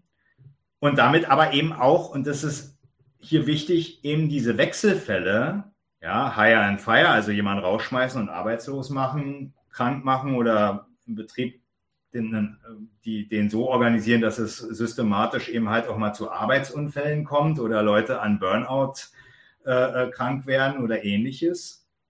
Das sind alles Sachen, das sind die Wechselfälle. Und die sind Folge, Folge der, der, der Kalkulation mit dem Lohn. Den, die Kalkulation mit dem Lohn als Profitmittel die ist aber erlaubt und die, die setzt der Staat hier legal ins Werk. So. Also nochmal, die Abteilung des Sozialstaats beziehen sich überwiegend auf die Wechselfälle der, Lohner, der Einkommensquelle Lohnarbeit und verpflichten aber insbesondere die Unternehmen, ähm, einen höheren Lohn in Gestalt dieses Bruttos, jeder kennt es auf dem Lohnzettel, ähm, zu zahlen also einen höheren Lohn als der, der real zur Auszahlung der Arbeiter kommt und dies bei ihrer Gewinnkalkulation zu berücksichtigen. Das zahlen die dann in diese Sozialkassen, die man äh, kennt, die dann entsprechend die Wechselfälle, in die man als Lohnarbeiterexistenz gerät ähm, oder auch im Falle dafür, dass der Lohn möglicherweise eben nicht mal das Existenzminimum erreicht, Armut, die dann eben die Bezuschussung dieser Fälle ähm, tätigen. Das verweist darauf, die, die Argumente, warum ich das jetzt so ein bisschen sage, ist, um, um, um mal zu kennzeichnen, das will ich vielleicht an der Stelle nochmal einschieben, um mal zu kennzeichnen, das, was sich die Leute denken, wenn sie meinen, im Sozialstaat finden sie eigentlich einen Hebel für den Sozialismus oder der weist darauf hin, dass dieser Staat da offen ist für so eine Art der Produktionsweise. Wenn ich jetzt hier das alles erläutere, ist das nicht, weil ich ein Seminar zum Sozialstaat machen will. Das ist auch gleich durch hier. Viel habe ich gar nicht mehr zu sagen. Aber wenn man das, wenn man das weiß, dann merkt man, dass der Sozialstaat eben eine, einen Dienst für ein lebenlanges Lohnarbeiterleben und für die Unternehmen eben leistet, aber ganz bestimmt, aber, aber, aber als kapitalistisch funktionierende Klassen und nicht als was äh, Sozialistisches. Aber so für diejenigen, die vielleicht an der Stelle schon eingeschlafen sind. Trotzdem nicht weitermachen. Also, der Sozialstaat ist der Verweis darauf damit, dass die Einkommensquelle Lohn einerseits die einzige der Lohnarbeiter ist, und zwar in Abhängigkeit von den Konjunkturen und Konkurrenzerfolgen der Unternehmen, in Abhängigkeit. Darauf, da, da, das ist wichtig, meine ich. Und gleichzeitig aber nicht geeignet äh, für den Zweck der Lebensfinanzierung, nämlich für die Finanzierung der Wechselfälle. Jeder weiß, dass, am, äh, dass, dass äh, wenn man krank wird, äh, hat man äh, kein, also dann hat der Staat erst oder dann hat der Unternehmer zwar noch diese Lohnfortzahlung, aber ohne Arbeit kein Lohn. Und das heißt, da muss man auf das zurückgreifen, was man dann als Einkommen hat. Und wenn man kein Einkommen mehr hat, merkt man eben, dass man diesen Zuschuss, beispielsweise das Krankengeld, ja braucht. Aber man merkt auf jeden Fall, dass der Lohn dafür jedenfalls nicht geeignet ist, äh, ein lebenslanges Lohnarbeiterleben zu finanzieren, weil der, weil zum einen ist ja schon der Lohn selber gar nicht auf die, äh, auf den Bedarf derjenigen berechnet, ähm, der da tatsächlich, ja, der da als Lohnarbeiter fungiert, sondern erstmal nur für die, sondern erstmal nur darauf, dass derjenige sich reproduzieren kann, jeden Morgen wieder zur Arbeit, zur, zur, zur Arbeit kommen kann. Und ähm, ja, daran merkt man erstmal, wie gesagt, das war erstmal mein Hinweis, dass. Hm, was denn? Pass auf mit dem Rütteln, Marek. Es rüttelt wieder ein bisschen mehr. Rüttelt der. Das liegt daran, dass ich mich hier auf den... Deine Hände, ja, ja, genau. Okay. Ich habe das Problem auch hier. Okay. Also mein, mein Verweis war erstmal darauf, dass die Einkommensquelle Lohn nicht darauf, dafür geeignet ist, ein Lohnarbeiterleben komplett zu finanzieren, weil für die Wechselfälle, die ich genannt habe, Krankheit, Arbeitslosigkeit, äh, Alter, Erwerbsunfähigkeit und Arbeitsunfälle, weil er da zur Finanzierung gar nicht drauf kalkuliert ist. Er ist ja schon, das merkt man ja selber, selbst für, eine, für, für die Zeit, in der man als ähm, Arbeitnehmer angewendet wird, äh, gar nicht äh, kalkuliert, äh, da praktisch alle Bedarfe, die man hat, zu finanzieren. Er ist erstmal Profitmittel fürs Kapital. So, die Widersprüchlichkeit, dass der Lohn zwar die einzige Einnahmequelle ist der Lohnabhängigen und gleichzeitig aber gar nicht für deren Leben reicht, die bringt der Sozialstaat jetzt in die Form, dass er vom Lohn aller Lohnarbeiter, ich sagte schon, einen ordentlichen Beitrag zwangsweise einzieht weil eben sonst eben das auch niemand zurücklegen würde oder kann, zur Finanzierung der Sozialkassen. Und die Wechselfälle mit dem Lohn, der eben ohnehin schon nicht für den Bedarf berechnet ist, mit den nach diesem, also nach dem gezahlten Lohn berechneten Geldern überbrückt. Also ihr, ihr wisst ja, Arbeitslosengeld, Krankengeld, Verletztenrente, Altersrente. Das sind Sachen, die sind halt nach dem Lohn, der vorher gezahlt wurde, entsprechend berechnet werden, aber nicht den gesamten Lohn oder den, den vorherigen Lohn, sondern eben entsprechende Quoten davon. Und so zumindest die Reproduktion in diesen Fällen, in diesen Wechselfällen, ja, ja, mehr oder minder äh, herabreduziert, muss man ja sagen, gewährleistet. Und das ist erstmal der Dienst an denjenigen, an denjenigen, die auf den Lohn verwiesen sind. Ähm, und damit wird die Lüge, das ist ein wichtiger Punkt, die Lüge aufrechterhalten, dass ein Lohn eben doch ein Lohnarbeiter finanzieren kann. Und das ist die Leistung erstmal für diejenigen, die als Lohnarbeiter erstmal sich in dieser Ökonomie durchwursteln müssen. So, für die Unternehmen ist ja die Leistung, dass in den Fällen, äh, in denen die Unternehmen vom Staat ja lizenziert, berechtigt sind, keinen Lohn zu zahlen, ohne Arbeit keinen Lohn, also diese Wechselfälle. Äh, für diejenigen ist er ein Dienst, dass sie aus ihrem Interesse heraus den Lohn als Kost ja gering zu halten, erstmal dem Grunde nach gar nicht haben. Also die wollen äh, zum einen ja den Lohn als Profitmittel so halten, dass er eben in das Geschäft passt und dass man ein gutes Geschäft machen kann. Er wird ja neben allen anderen Kostenpositionen genauso als Kost gehalten und soll auch genauso ge gering wie möglich sein, damit das Geschäft, damit äh, praktisch der äh, Gewinn aus dem Umsatz heraus dann eben steigt. So. Die haben aus ihrem Interesse als Unternehmen gar nicht das Interesse, ähm, hier äh, für die, für die Wechselfälle irgendwas noch mehr zu zahlen oder überhaupt sich da äh, drum zu kümmern, was ähm, in der Zeit dessen, wo die Arbeit nicht angewandt werden kann, äh, dass die Leute in der Zeit, was die machen, ist deren Privatding. So, so ist es rechtlich geregelt und das sagt der Staat, so soll es auch sein. Gleichzeitig haben sie natürlich äh, ein Interesse daran, die Benutzung der, der Arbeiterklasse oder auch wie es dann so altmodisch mal hieß, der Reservearmee, für den Fall, dass sie eben wieder gebraucht oder auch genesen ist nach, nach Krankheit oder Arbeitsunfall, dass, das, dass die wieder zur Verfügung steht.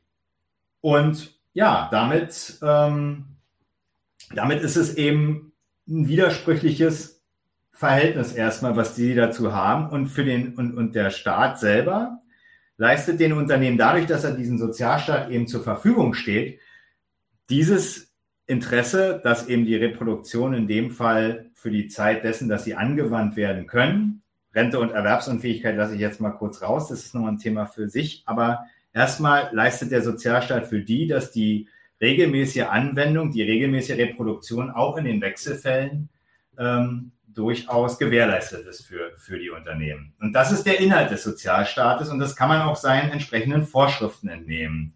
Die Herstellung, Herstellung und Pflege einer dauerhaft verfügbaren Arbeiterklasse, nebst bescheidenem Lebensabend, heute auch vermehrt in Altersarmut, wie man weiß, da die Unternehmen, die diese Arbeitskraft anwenden, ähm, dies aus dem eigenen Interesse heraus, wie gesagt, gar nicht haben, gleichzeitig aber durchaus benötigen. Und ähm, deren wirtschaftlicher Erfolg von den Unternehmen ja mit der Lohnarbeit vom Staat bezweckt und befeuert wird. Anders gesagt, die Einrichtung des Kapitalismus findet durch diesen Staat einerseits statt, das wird ja auch von den Transformationsfreunden hier nicht bestritten.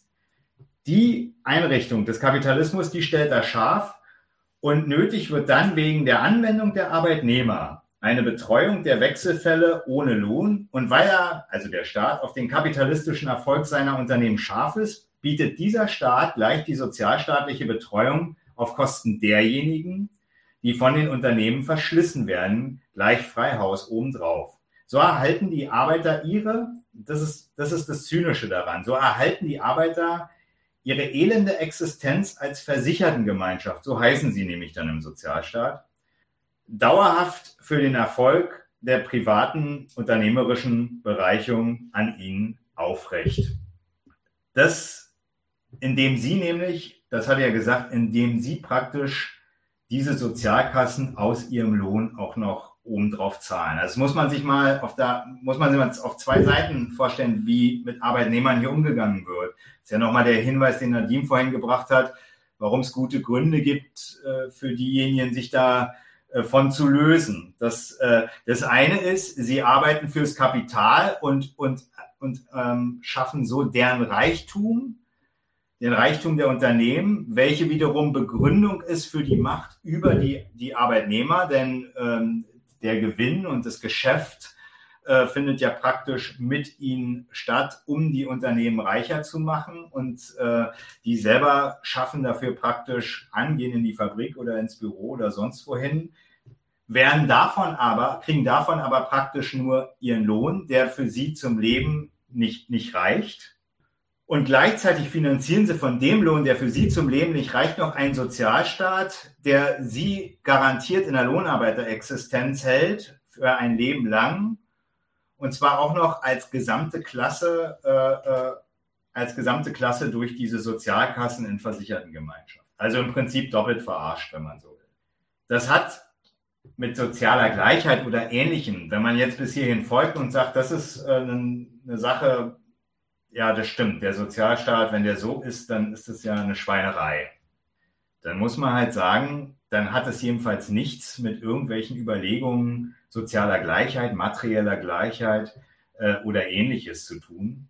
Das ist offensichtlich frei erfunden von diesen äh, Transformationsfans. Und ja, da sollte man an der Stelle vielleicht erstmal festhalten können, also der Sozialstaat als Argument dafür, dass der, dieser Staat eigentlich offen ist für eine sozialistische Wirtschaftsweise, der taugt da nicht, sondern der passt sehr gut allerdings zu einer kapitalistischen Wirtschaftsweise. So, das jetzt erstmal zu dem ersten Argument. Das zweite geht so ja ein bisschen kürzer für diejenigen, die jetzt äh, schon so lange zugehört haben. Jetzt wird ja noch gesagt, es gibt diesen Artikel 15 Grundgesetz. Bevor wir den aber lesen oder ich den hier zitiere, sollte man diesen Artikel 14 Grundgesetz sich mal angucken, weil man versteht den gar nicht ohne den Artikel 14. Im Artikel 14 Grundgesetz stehen drei Absätze, die lese ich jetzt mal vor. Erstens oder Absatz 1. Das Eigentum und das Erbrecht werden gewährleistet. Inhalt und Schranken werden durch die Gesetze bestimmt. Zweitens. Eigentum verpflichtet. Sein Gebrauch soll zum Wohle der Allgemeinheit dienen. Absatz 3. Eine Enteignung ist nur zum Wohle der Allgemeinheit zulässig. Sie darf nur durch Gesetz oder aufgrund eines Gesetzes erfolgen, das Art und Ausmaß der Entschädigung regelt. Die Entschädigung ist unter gerechter Abwägung der Interessen der Allgemeinheit und der Beteiligten zu bestimmen. Wegen der Höhe der Entschädigung steht im Streitfalle der Rechtsweg und so weiter zu den Gerichten offen. So, was kann man hier vielleicht erstmal zu dem Eigentum sagen? Das Eigentum, so wie es hier steht, macht erstmal keine Unterscheidung zwischen einer GmbH, einer Wohnimmobilie oder einer Unterhose. Jeder darf hier sowas als Eigentum haben und das garantiert der Staat. Im bürgerlichen Gesetzbuch erklärt er noch ein bisschen was zum Inhalt des Eigentümers. Da steht nämlich drin in dem Paragraphen 903, der Eigentümer einer Sache kann mit der Sache nach Belieben verfahren und andere von jeder Einwirkung ausschließen. Das ist der Inhalt davon. Also was, was garantiert der Ausschluss oder was, was, was, was wird hier garantiert? Der Ausschluss anderer vom eigenen Eigentum. Und das macht dann erstmal, und da kommen wir jetzt erstmal zu dem Punkt, dass damit der Kapitalismus scharf gestellt wird mit, mit, mit dieser Vorschrift. Und das macht auch erstmal die Produktivkraft des Eigentums aus, nämlich für diejenigen, die eben tatsächlich die GmbH oder die Wohnimmobilie haben als Produktionsmittel oder Grundeigentum. Weil die können den Ausschluss anderer von ihren Objekten erstmal ausnutzen und damit ein Geschäft machen. So, das ist erstmal der, dieser Absatz eins. Das, äh, wir haben es ja gehört, das Eigentum und das Erbrecht werden gewährleistet. Ne? Das Erbrecht ist klar, das äh, äh, bedeutet, äh, auch über den Tod hinaus soll derjenige, der Eigentum hat, dann eben von seinem Erben äh, äh, entsprechend, also soll das weitergegeben werden und dann kann der damit eben auch machen, was er will. Wenn er eine Unterhose erbt, ist nicht so gut, eine GmbH zu erben, ist ja in der Regel dann etwas besser. So. Jetzt kommen wir zu diesen zwei anderen Absätzen. Eigentum verpflichtet, sein Gebrauch soll zum Wohle der Allgemeinheit dienen. Äh, und die Enteignung ist zulässig gegen Entschädigung. Das ist so grob der Inhalt. Auch die zwei Absätze werden durchaus von diesen Transformationsbefürwortern tatsächlich immer wieder als Argumente ins, in, in, ins Spiel gebracht. Ja, da sieht man doch mal. Ähm, das geht nicht nur darum, dass einzelne Eigentümer hier ihren Gewinn machen. Die sollen das doch zum Wohle der Allgemeinheit machen. Da muss man sich erstmal vielleicht mal überlegen, was ist denn dieses Allgemeinwohl? Ich zitiere das mal, das habe ich jetzt hier aus äh, juristischer Kommentarliteratur, damit man sich mal da vielleicht eine Vorstellung von macht, was damit gemeint ist. Allgemeinwohl bedeutet die Erfüllung konkreter öffentlicher Aufgaben ähm, und äh, die sollen somit, so steht es tatsächlich, dem Wohl der Allgemeinheit dienen, da Versorgung, eine Finanzmarktkrise. Wir erinnern uns an die Enteignung von der Commerzbank. Oder eben die Sicherung von Infrastruktur. Das äh, sind äh, die Erfüllung öffentlicher Aufgaben und äh, die dienen dann dem Wohle der Allgemeinheit. Das verfassungsrechtliche Erfordernis, alles noch zitiert. Welche Interessen dem Wohl der Allgemeinheit dienen, ist, und ist dann wieder wichtig, ist grundsätzlich die von, vom Gesetzgeber festzulegen. Marek, Marek, mach mal nochmal mach mal nochmal das Zitat von Anfang an. Du bist nämlich kurz weggebrochen, als du mit dem Zitat angefangen hast. Okay. Also, was ist das Allgemeinwohl, war die Frage, richtig? Mhm. Okay. Allgemeinwohl. Was ist das? Es ist die Erfüllung konkreter öffentlicher Aufgaben und das dient dann dem Wohl der Allgemeinheit. Beispielsweise Sicherung der Rohstoffversorgung, ähm, äh, Abwehr einer Finanzmarktkrise. Wir erinnern uns, wie gesagt, an die Commerzbank-Enteignung oder auch die Sicherung von Infrastruktur. Ja, wenn beispielsweise irgendwelche Grundstücke enteignet werden sollen, um eine Autobahn zu bauen. Und jetzt ist wichtig, das verfassungsrechtliche Erfordernis des Allgemeinwohls ist weit und unbestimmt. Ja, wer, wer, für wen ist es aber weit und unbestimmt? Welche Interessen dem Wohl der Allgemeinheit dienen, ist grundsätzlich vom Gesetzgeber festzulegen. Also, was, was, kann man, was kann man dem vielleicht entnehmen? Zum einen, das ist so der, der Hinweis aus diesem Absatz 1, was wird da garantiert? Der Ausschluss äh, von, von, von Fremden und so weiter, von Dritten. Was wird da garantiert? Erstmal behält sich hier der, der Staat die Souveränität über das Eigentum ähm, vor und ist auch Profiteur der Früchte. Er selber sagt ja, er will Wirtschaftswachstum.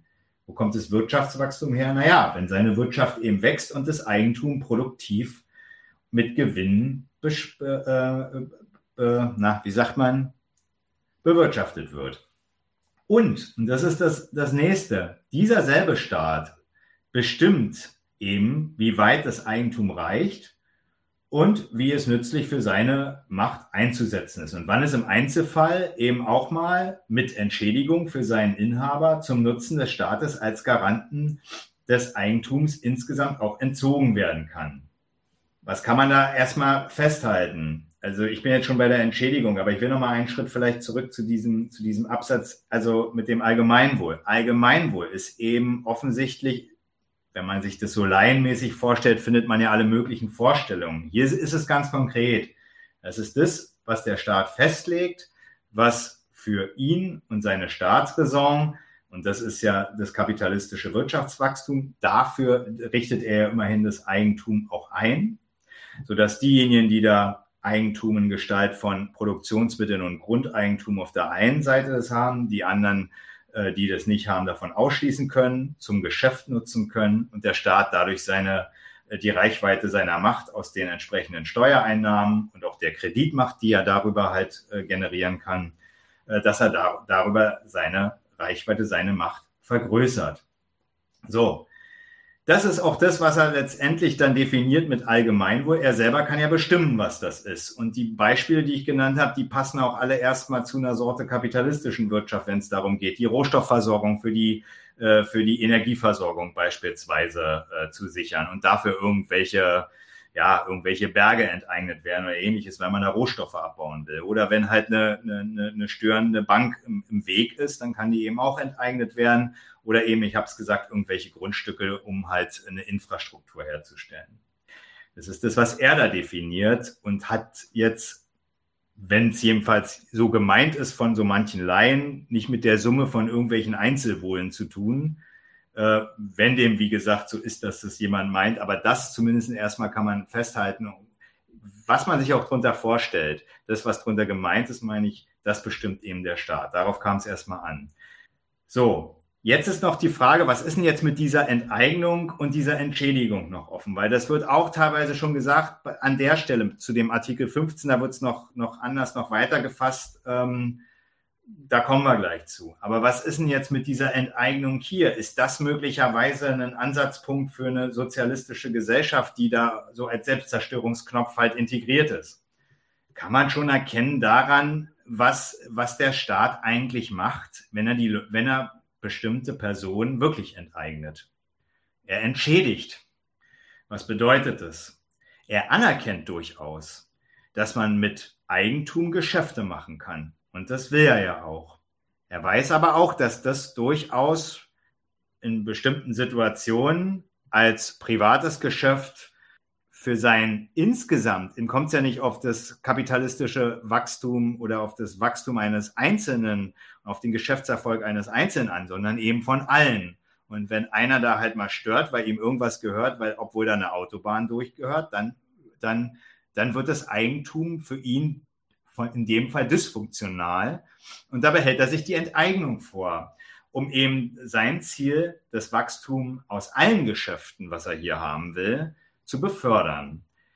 Aber durch die Entschädigung sagt er auch was. Ja, dann, wenn du jetzt mit dem Eigentum kein Geschäft mehr machen kannst, gebe ich dir Entschädigung. Dann kannst du halt damit Geschäfte machen gehen. Also damit dokumentiert er gerade, dass er mit der, dass, dass, dass, die, dass das Geschäfte machen mit dem Eigentum vorangetrieben werden soll. Und wenn er es wenn wegnimmt, dann soll derjenige auch nicht, äh, dann soll derjenige auch entschädigt werden mit dem Schaden und weiter Geschäfte machen, indem er die Entschädigung halt auskehrt. Das ist der, der, der, der, der Gedanke, der da in dem Paragraphen oder in der Vorschrift steckt. Also was ist erstmal bis hierhin zu sagen mit dem Artikel 14, wo das mit dem Privateigentum geregelt ist?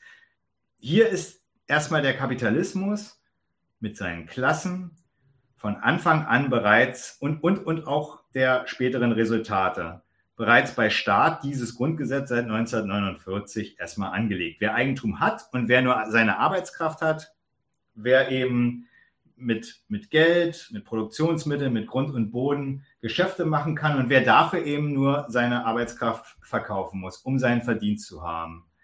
Das ist damit schon klar. Und klar ist dann auch, dass der Gewinn, der damit praktisch mit den, mit den Produktionsmitteln, der hat ja kein Maß, dass der praktisch maximal befördert werden soll und dass der Lohn dabei relativ äh, zum Geschäft als Kost vorkommt und so eben, wie ich es ja gerade schon beim Sozialstand erläutert habe, so billig ausfallen soll wie eben alle anderen Kosten, die man hat, um den Gewinn zu steigern. Und dementsprechend ist die Ungleichheit, von denen Linke oder auch Sozialstaatsfans immer so, so, so reden, ist die Ungleichheit überhaupt nichts, was ähm, hier eine Überraschung ist, sondern vor allen Dingen erstmal Ausgangspunkt. Ja, es gibt diejenigen, die eigentumslos sind und nur ihre, ihre, ihren Körper, ihre Arbeitskraft haben. Das ist der Ausgangspunkt hier und das ist gleichzeitig Resultat der Konkurrenz, der dann, äh, die dann stattfindet. Und dann ist eben auch der Satz, dass die Reichen immer reicher und die Armen immer armer werden, halt ärmer werden, äh, letztendlich auch verständlich. Das ist die Einrichtung hier und das ist nichts, was dem Ganzen entgegensteht. So, weil das genau bezweckt ist von dieser Vorschrift. So, und jetzt kommt aber eigentlich das Entscheidende, wo die Leute äh, vom, vom, von diesen Transformationsüberlegungen immer sagen, ja, aber es gibt ja noch den Artikel 15. Den zitiere ich mal. Der ist recht kurz. Da steht drin, Grund und Boden, Naturschätze und Produktionsmittel können zum Zwecke der Vergesellschaftung durch ein Gesetz, das Art und Ausmaß der Entschädigung regelt, in Gemeineigentum oder in andere Formen der Gemeinwirtschaft überführt werden. Für die Entschädigung wird dann verwiesen auf die Vorschrift, die wir gerade hatten. Also äh, dass da im Prinzip man auch vor Gericht gehen kann, wenn man nicht einverstanden ist oder ähnliches. So, die Differenz zu dem gerade genannten Privateigentum-Artikel ist die Überführung der genannten Dinge, also Grund und Boden, Naturschätze und Produktionsmittel, und man erkennt unschwer, dass das Geschäftsmittel sind. Dass man die, diese Dinge vom Maßstab der Bereicherung, also Gewinn und äh, Verdienst, in eine Gemeinwirtschaft, in Gemeineigentum überfü überführen will. Die Institutionen, die da gemeint sind, sind genau als Gegensatz zur Privatwirtschaft zu verstehen, wo es um die private Bereicherung gehen, geht. Die gemeinwirtschaftlichen Motive werden dabei auch wieder vom Staat bestimmt. Das, ähm, das können verschiedene Dinge sein, die Schaffung von Arbeitsplätzen, Umweltschutz, äh, so, eine, so eine Dinge sind da durchaus gemeint, aber auch wieder von staatlicher Seite dann entsprechend äh, überlegt. So, jetzt, jetzt kommt, meine ich, die entscheidende Stelle, an der man mal klarziehen muss, warum das Ganze kein Selbstzerstörungsknopf äh, zur Einrichtung des Sozialismus ist, sondern letztendlich eine Ergänzung zum Artikel 14, den wir gerade hatten, zum Privateigentum. Das sieht man durch die Stellung nach dem Artikel 14, also die Systematik und den Bezug dazu. Das stellt klar, dass das Verhältnis ergänzend ist, das sagte ich schon. Und die eingerichtete Ökonomie durch den Artikel 14, die Klassengesellschaft, ähm, als unhintergehbare Basis. Warum das unhintergehbar ist, sage ich gleich noch ein extra Argument. Aber dass das erstmal die unhintergehbare Basis sein soll, die private Bereicherung und Artikel 15 steht dazu sowohl, das sieht man an der systematischen Stellung, als auch in Bezug immer ähm, auf den Artikel 14, den, der, äh, den, den die Vorschrift hat, dass es den eben nur ergänzen soll. Warum? Es wäre ja auch ein Widerspruch, wenn man erst die Konkurrenz um das Geld mit den Mitteln, auf die man verwiesen ist, also entweder auf die eigene Arbeitskraft oder eben als Einkommensquelle Produktionsmittel oder Grundeigentum hat. Wenn man erst die Konkurrenz als Staat lostritt, um sie dann wieder gleichzeitig komplett zurücknehmen zu können, wie es jetzt die Verfechter dieses sozialistischen Grundgesetzes meinen. Darauf verweist übrigens auch der Hinweis der Entschädigung. Wer enteignet wird, auch hier, ähm, soll durch das verlor, soll für das verloren gegangene Kapital, um wieder damit Gewinne machen zu können. Das anerkennt auch der Grundgesetzstaat hier ausdrücklich. Der soll auch dann mit der Entschädigung wieder praktisch in seiner dem Grunde nach auf private Bereicherung gerichtete Wirtschaft seine Gewinne machen können. Und damit bestätigt er die Gemeinwirtschaft, die hier gemacht, gemeint ist. Gerade als Ausnahme von der Regel privater Bereicherung und nicht als deren Rücknahmeüberlegung. So anders macht, machen, macht das Verhältnis dieser Vorschriften zueinander keinen Sinn. Es wäre, wie gesagt, sonst auch ein Widerspruch. Denn wie gesagt, wenn ich ne, das ja auch wäre auch, wenn ich zum Beispiel die gesamte Gesellschaft, man kann es ja mal so durchspielen, ja, wie diese Leute sich das vielleicht überlegen. Man enteignet das gesamte Privateigentum und macht da irgendwelche Gemeinwirtschaftsdinge mit. Ja, dann ist halt die Frage, was ich mit der ganzen Entschädigung eigentlich noch machen soll, wenn ich sie sowieso nicht investieren kann. Weil es ja offensichtlich alles Gemeinwirtschaften sind. Das ist, das, das passt einfach nicht.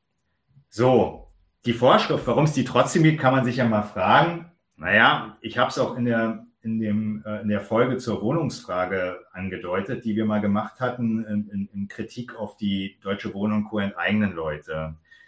Es deutet halt darauf hin, dass die Staatsführung in bestimmten Fällen die Dinge, die sie benötigt als, als, als Staatswesen, ja, sei es äh, die Herstellung von, von Energie, sei es was, was auch immer, auch, auch bei Wohnen, das soll man, das soll gar nicht bestritten sein, dass das nicht geht, was die Deutsche Wohnung und Co. enteignen da wollen, das, das geht ja tatsächlich. Aber dass in bestimmten Situationen eben durchaus der Markt als, als ähm, Ressource zur, für die eigenen ähm, für die eigene Staatsräson unter Umständen in Einzelfällen nicht geeignet ist. Und dann als souveräner Staat greift er dann eben dazu praktisch, äh, meinetwegen den Wohnraum dem Markt zu entziehen. Das kann er tun.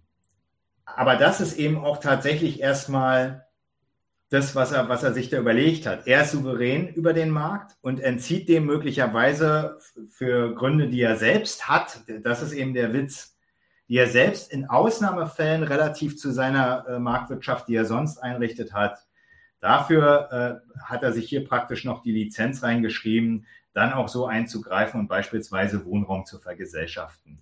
Die Debatte, das wissen ja auch die Fans davon selber. Es gibt immer wieder die Debatte darum, dass das gestrichen wird, diese, diese Vorschrift. Und die Debatte zwischen denjenigen, die sagen, die, die, das brauchen wir eigentlich nicht, weil der Markt ist wunderbar, das, äh, da brauchen wir nicht noch so eine Gemeinwirtschaft, ist toll.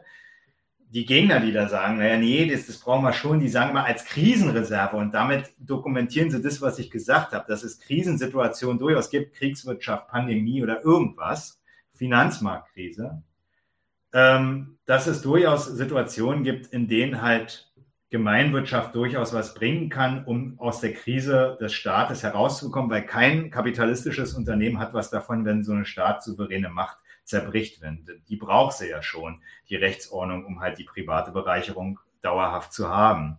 Und dafür gibt es eben tatsächlich die, diese Vorschrift, aber eben nicht dafür als, ich habe es jetzt schon zum zwölften Mal gesagt, langsam wird es langweilig, als Selbstzerstörungsknopf eben für die Einrichtung einer sozialistischen Wirtschaft. Zum Grundgesetz bin ich gleich durch.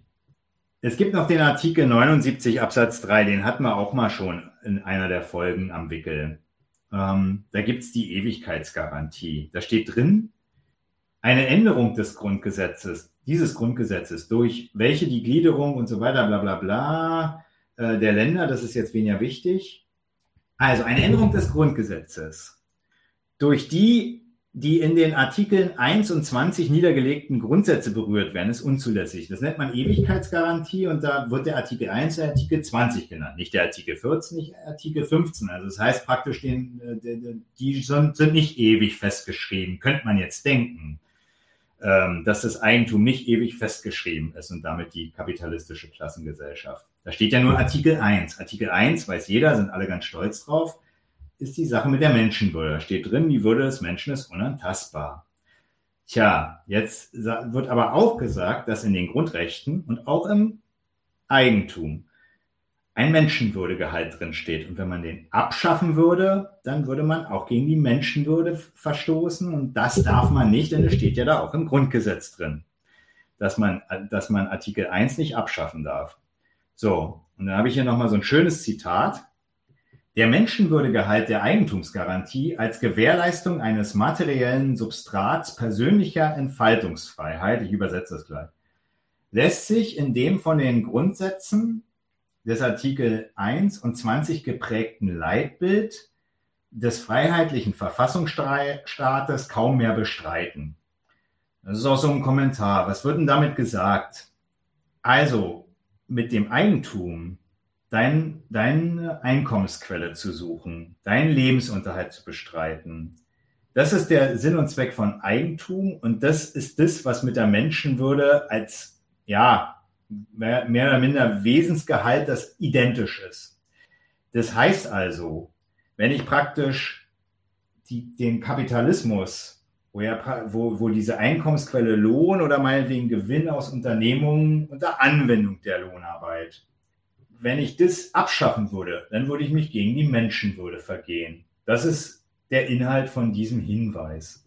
Und wenn man das praktisch dann erstmal zur Kenntnis nimmt, dann ist man auch fertig damit, dass das Grundgesetz jedenfalls offensichtlich wirklich den Kapitalismus auf ewig festschreibt und dass es definitiv keinen Selbstzerstörungsknopf gibt.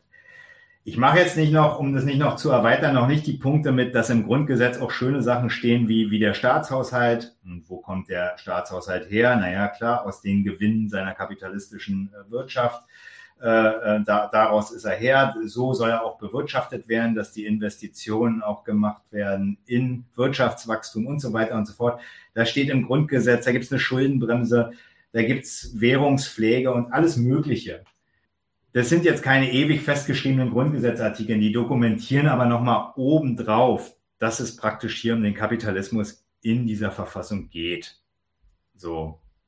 Jetzt ist, und dann bin ich wirklich, naja, noch nicht ganz. Aber jetzt gibt's noch einen Punkt, den will ich noch sagen, weil die Fans von diesem Gedanken kommen dann immer noch um die Ecke mit dem Bundesverfassungsgericht. Und da gab's mal ein Urteil in den 50er Jahren zu Investitionshilfen.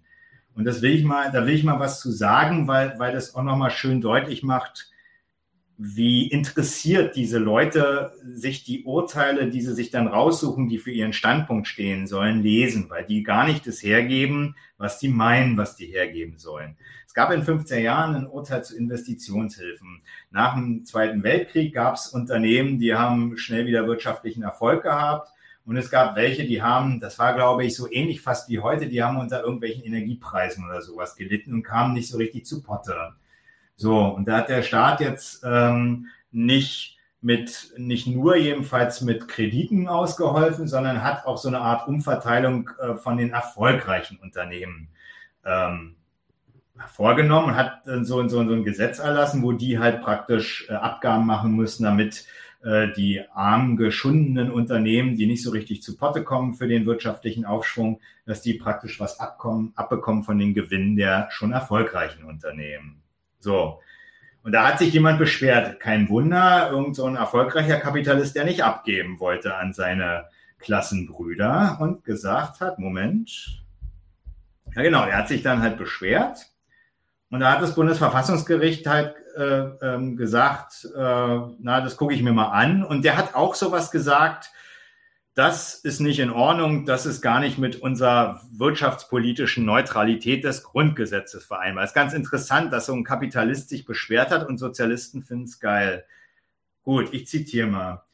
Die Beschwerdeführer, also sogar noch mehr Kapitalisten, wenden ferner ein, die Aufteilung der Wirtschaft in gebende und nehmende Betriebe verstoße gegen den Grundsatz der wirtschaftspolitischen Neutralität des Grundgesetzes und die bisherige Wirtschafts- und Sozialordnung.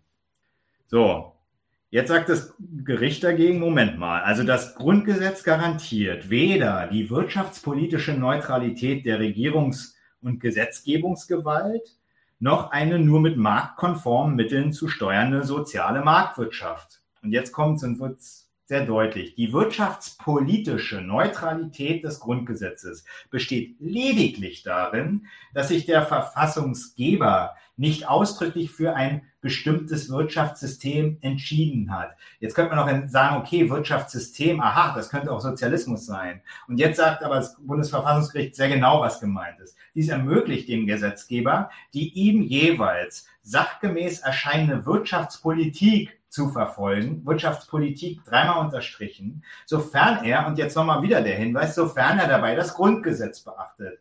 Hinweis auch nach oben, ja, und das Grundgesetz schreibt den Kapitalismus fest. Also im Prinzip geht es darum, ähm, Wirtschaftspolitik äh, ist, ist das, was neutral ist, in dem Sinne, dass der Gesetzgeber da die, die, das Recht hat zu entscheiden, ob er beispielsweise in dem Fall hier äh, gebende und nehmende Betriebe scheidet und äh, bestimmten äh, da eine Abgabe abfordert. So, dann gibt's noch den Absatz, den, der wird dann auch immer zitiert, ohne den, den ich gerade zitiert habe, zu benennen. Die, die gegenwärtige Wirtschafts- und Sozialordnung ist zwar eine nach dem Grundgesetz mögliche Ordnung, aber keineswegs die allein mögliche. Da sagen die immer, oha, da muss ja dann auch der Sozialismus drin stecken. Ähm, sie beruht auf einer vom, vom Willen des Gesetzgebers getragenen, und jetzt kommt hier, getragenen wirtschafts- und sozialpolitischen Entscheidung, die durch eine andere Entscheidung ersetzt oder durchbrochen werden kann. Ja, da geht es aber eben um die Bewirtschaftung und die Wirtschaftspolitik eben der kapitalistischen Ökonomie. Also nochmal der Hinweis, da steht nicht Neutralität hinsichtlich der Wirtschaftsweise, man muss schon genau lesen. Es geht um wirtschaftspolitische Neutralität. Ähm, Im Prinzip bleibt also, dass die Souveränität über die Wirtschaft durch den Gesetzgeber garantiert wird, aber eben kein Sozialismus, weil der wäre, und das äh, sollten die Leute dann nochmal zur Kenntnis nehmen, der wäre eine Verfassungsfeinschaft, weil er sich eben gegen die Menschenwürde letztendlich verhält. So, ich bin gleich fertig, Nadim, ja, nicht, nicht stören hier, aber ich bin, hab, letzter Punkt. Es gibt jetzt so, da, ich bin jetzt fertig mit der Sache. Es gibt aber dann auch so Leute, die sagen, ja, Moment mal, Marek, ist ja schön, was du sagst, kann ja auch alles stimmen, aber ich will damit den Diskurs um die Vergesellschaftung von Eigentum mal ins Werk setzen. Da vielleicht mal drei kleine Hinweise, dann bin ich fertig. Erstens, das ist Unfug, weil man, wenn man mir jedenfalls bis dahin noch folgen konnte oder das nachvollziehen konnte, offensichtlich gar nicht geeignet ist, weil äh, die, des Grundgesetzes diesen die Vergesellschaftung für einen sozialistischen Zweck gar nicht hergibt. Nochmal der Hinweis, es ist auch Unfug, weil die Beglaubigung dieser Vergesellschaftung, die man womöglich meint, ähm, eigentlich nur an den autoritären Charakter letztendlich ja appelliert, der es ja offensichtlich für schlau hält, wenn etwas rechtens ist. Aber, und das ist ja der Umkehrung, man ja offensichtlich den eigenen Argumenten gegen die Ökonomie, gegen die man hier was hat, gar nicht mehr vertraut und nur an den ja an den Herrschaftshänger letztendlich appelliert, der jetzt weiß, okay, im Grundgesetz steht das vielleicht mit dem Sozialismus drin. Na dann äh, dann bin ich jetzt auch dafür. Das äh, hat jetzt in dem Moment äh, den Staatshänger überzeugt, aber äh, nicht den, nicht einen Kritiker der politischen Ökonomie daraus gemacht. Ja, und dann hat das irgendwie noch so ein bisschen was von Manipulationstheorie. Man täuscht so ein bisschen an mit dem Grundgesetz und redet eigentlich über was ganz anderes und das verkauft die Leute eigentlich so ein bisschen für blöd. Ähm, weil die wissen schon sehr genau, warum sie meinen, dass der Sozialismus keine gute Ökonomie ist und weil, was weiß ich, äh, er für Tausende und Milliarden von Tote verantwortlich ist und der Gewinn das Wichtigste in der, in der Menschennatur und was auch immer sie wissen. Und mit den Überlegungen muss man sich dann eben halt auseinandersetzen. Äh, und der Trick mit dem Grundgesetz, der überzeugt auch die erstmal nicht, die eben das ernst meinen mit der Kritik am Sozialismus. Da muss man sich halt mit denen befassen äh, und, und, und ähm, die überzeugen und, und, und halt über gucken, was sie denn vortragen. Das hilft jedenfalls auch nicht, wenn man dann praktisch mit so einer äh, mit so einer Antäuschung kommt und denkt, oh, schaut mal hier, Artikel 15, dann müsst ihr doch jetzt auch mit mir darüber reden. Die werden einem schon erzählen, warum sie äh, nicht dafür sind. Und da muss man da halt streiten, dass wir fast so ein bisschen sind, weil wir beim Punkt Meinungsfreiheit wie vorhin. Aber ich bin fertig. So, Marek, ich habe auch direkt eigentlich nur eine Person im äh, Chat. Ich glaube, das ist einer von diesen Abendbrot-Fans, der äh, viele Einsprüche hat. Deswegen dachte ich, ich bringe dir die jetzt einfach mal. Ähm, das sind dann teilweise ein paar mehr Kommentare gewesen, aber die sind dann auch gruppiert. Ich fange mal mit dem ersten an. Das kam relativ früh am Anfang. Ähm, es ist, ja, hier, Mikey Knox 1111 oder Mickey Knox 1111 sagt, es ist objektiv eine andere Grundlage für Klassenkämpfe, wenn man sich auf andere rechtliche Grundlagen im Grundgesetz beziehen kann, als wenn man es nicht kann. Das ist etwas anderes, als das Grundgesetz abzufeiern. Warte kurz, bevor du antwortest, weil es geht weiter. Mhm. Die prinzipielle Möglichkeit einer anderen Interpretation des Grundgesetzes ersetzt ja nicht den Klassenkampf um die Durchsetzung dieser anderen Interpretation ihrer für sich auch noch lange kein Sozialismus ist. Und damit dann der Abschluss. Deswegen baut er hier Strohmänner auf, denn die haben ja gar nicht behauptet, dass das Grundgesetz abzufeiern sei, sondern dass es im Endeffekt ja quasi ein bisschen so wie dein letzter Punkt ein taktisches, strategisches Mittel im Klassenkampf. Also bei dem Abendrot ganz sicher nicht und bei seinen Fans auch nicht. Wenn es bei dir so ist, Mickey, okay, sei geschenkt. Dann müssen wir auf deinen anderen Punkt nochmal eingehen, den du eingangs hattest. Ich meine, ich bin auch drauf eingegangen. Aber Ähm, der Witz ist doch, also die Abendrot-Fans sind solche Fans. Der Abendrot selber, es hat sogar, glaube ich, ich glaube sogar, wer war denn das bei euch? Otto Köhler oder? Nee, wie heißt, nee, oder Filbert? Einer, Filbert war es. Der hat in einer Folge bei euch gesagt, dass der Abendrot sogar die Pflicht zum Sozialismus aus dem Grundgesetz ableiten wollte. Also der, der, der war ja auch Jurist und hat sich da auch tatsächlich eingehend in den 50er und 60ern mit Leuten gestritten, die noch nicht mal den Sozialstaat im Grundgesetz gefunden haben. Äh, das ist mittlerweile ja sowieso durch. Aber ich will damit nur sagen, also Strommänner baue ich hier ganz sicher nicht auf. Dann, dann äh, unterhalte ich mal mit denen. Also das, äh, das kann man, also wir können auch hier den Punkt, also ich, ich werde diese zwei Fundstellen auch nochmal in die Videobeschreibung dir dann geben. Dann kann man sich das nochmal von diesem Linksparteipolitiker in Hessen da angucken, wie der sich auf den Abendrot bezieht und so ein Artikel über den Abendrot selber. Also das meine ich, das, da, da trifft's die. Jetzt ist der andere Punkt, wo du sagst, na ja, es kann ja ein strategisches Ding sein. Eigentlich weiß ich auch, das ist ja so dein Hinweis, eigentlich weiß ich auch, so richtig im Grundgesetz oder das ist keine herrschende Meinung, aber ich interpretiere es mal rum. Und ähm, das überzeugt im Klassenkampf doch auf jeden Fall. Da nochmal mein Hinweis, was hast du denn da überzeugt? Du hast halt Staats- also du hast untertänige Arbeitnehmer damit überzeugt, dass ihr, ihr Wunsch, ne, im Klassenkampf eine bessere Stellung zu haben oder einen, einen, mehr Lohn oder weniger Arbeit oder irgendwas. Hast du damit überzeugt, dass es ja auch noch irgendwie das Recht gibt, was ihnen Recht gibt, um es jetzt mal so zu sagen. Ähm, hast aber nicht darüber aufgeklärt, und das meine ich doch, wenn, wenn, wenn du deinen dein Wunsch jetzt äh, des Klassenkampfes beispielsweise ernst nimmst, dann willst du doch die Leute davon überzeugen, in die Gründe dessen, warum sie als Klasse beschissen behandelt werden und nicht, dass das, dass das gute Recht der Herrschaft, die sie in diese Scheißlage versetzt, ihnen eigentlich auch noch äh, äh, den, den, den, den Anspruch gibt, äh, dagegen was machen zu können. Da reicht doch, und das, das, da, da, da, reicht doch aus, oder da sollten deine Argumente doch zu ihrer Stellung im Produktionsprozess ausreichen und nicht äh, der, der Hinweis so, äh, du, du, du hast hier doch immerhin auch noch eine Herrschaft, die dir sogar noch das Recht dazu gibt, den Klassenkampf zu machen. Okay, er macht dann weiter. Er hat sich übrigens, er hat äh, gerade mich korrigiert. Er ist kein Abendrot-Fan. Er will wirklich bloß die Argumente prüfen. Insofern ah, äh, nehme ich das zurück. Äh, das tut mir leid. Ich möchte kurz anmerken, dass Mickey Knox der Charakter von Woody Harrelson in Natural Born Killers ist. Mickey Knox schreibt insofern interessanter Nick. Äh, Mickey Knox schreibt jetzt weiter. Aber das ist doch dann einfach eine ganz andere Sorte Kapitalismus. Äh, da ging es jetzt um den Sozialstaat und deinen Teil äh, über die Bestimmung des Sozialstaats. Und ein staatliches, ein ganz anderes staatliches Verwaltungsprogramm als zum Beispiel der Kapitalismus im 19. Jahrhundert. Den Unterschied muss man doch erklären, ohne ähm, Sozialstaat moralisch abzufeiern. Ist korrekt. Ist ja auch ein Unterschied. Aber die Lage der arbeitenden Klasse ist halt nicht unterschiedlich. Die ist immer noch gleich. Und die ist beschissener denn, also die ist beschissener denn je im Sozialstaat. Aber ohne, also vielleicht will ich das gar nicht. Ich nehme es zurück. Ist schon recht. Klar, wenn du ein Krankengeld hast, ist es immer noch besser, als wenn du keins hast. Dass es eine andere Verwaltung ist, auch richtig. Dass das eine Sache ist allerdings, und das, darauf will ich hinweisen, der Staat hat durch die, teilweise auch durch Kämpfe der Arbeit, das stimmt ja auch, verstanden, dass ihn dieser Sozialstaat in seinem kapitalistischen, in seinem Erfolg als kapitalistischer Staat unglaublich nützt.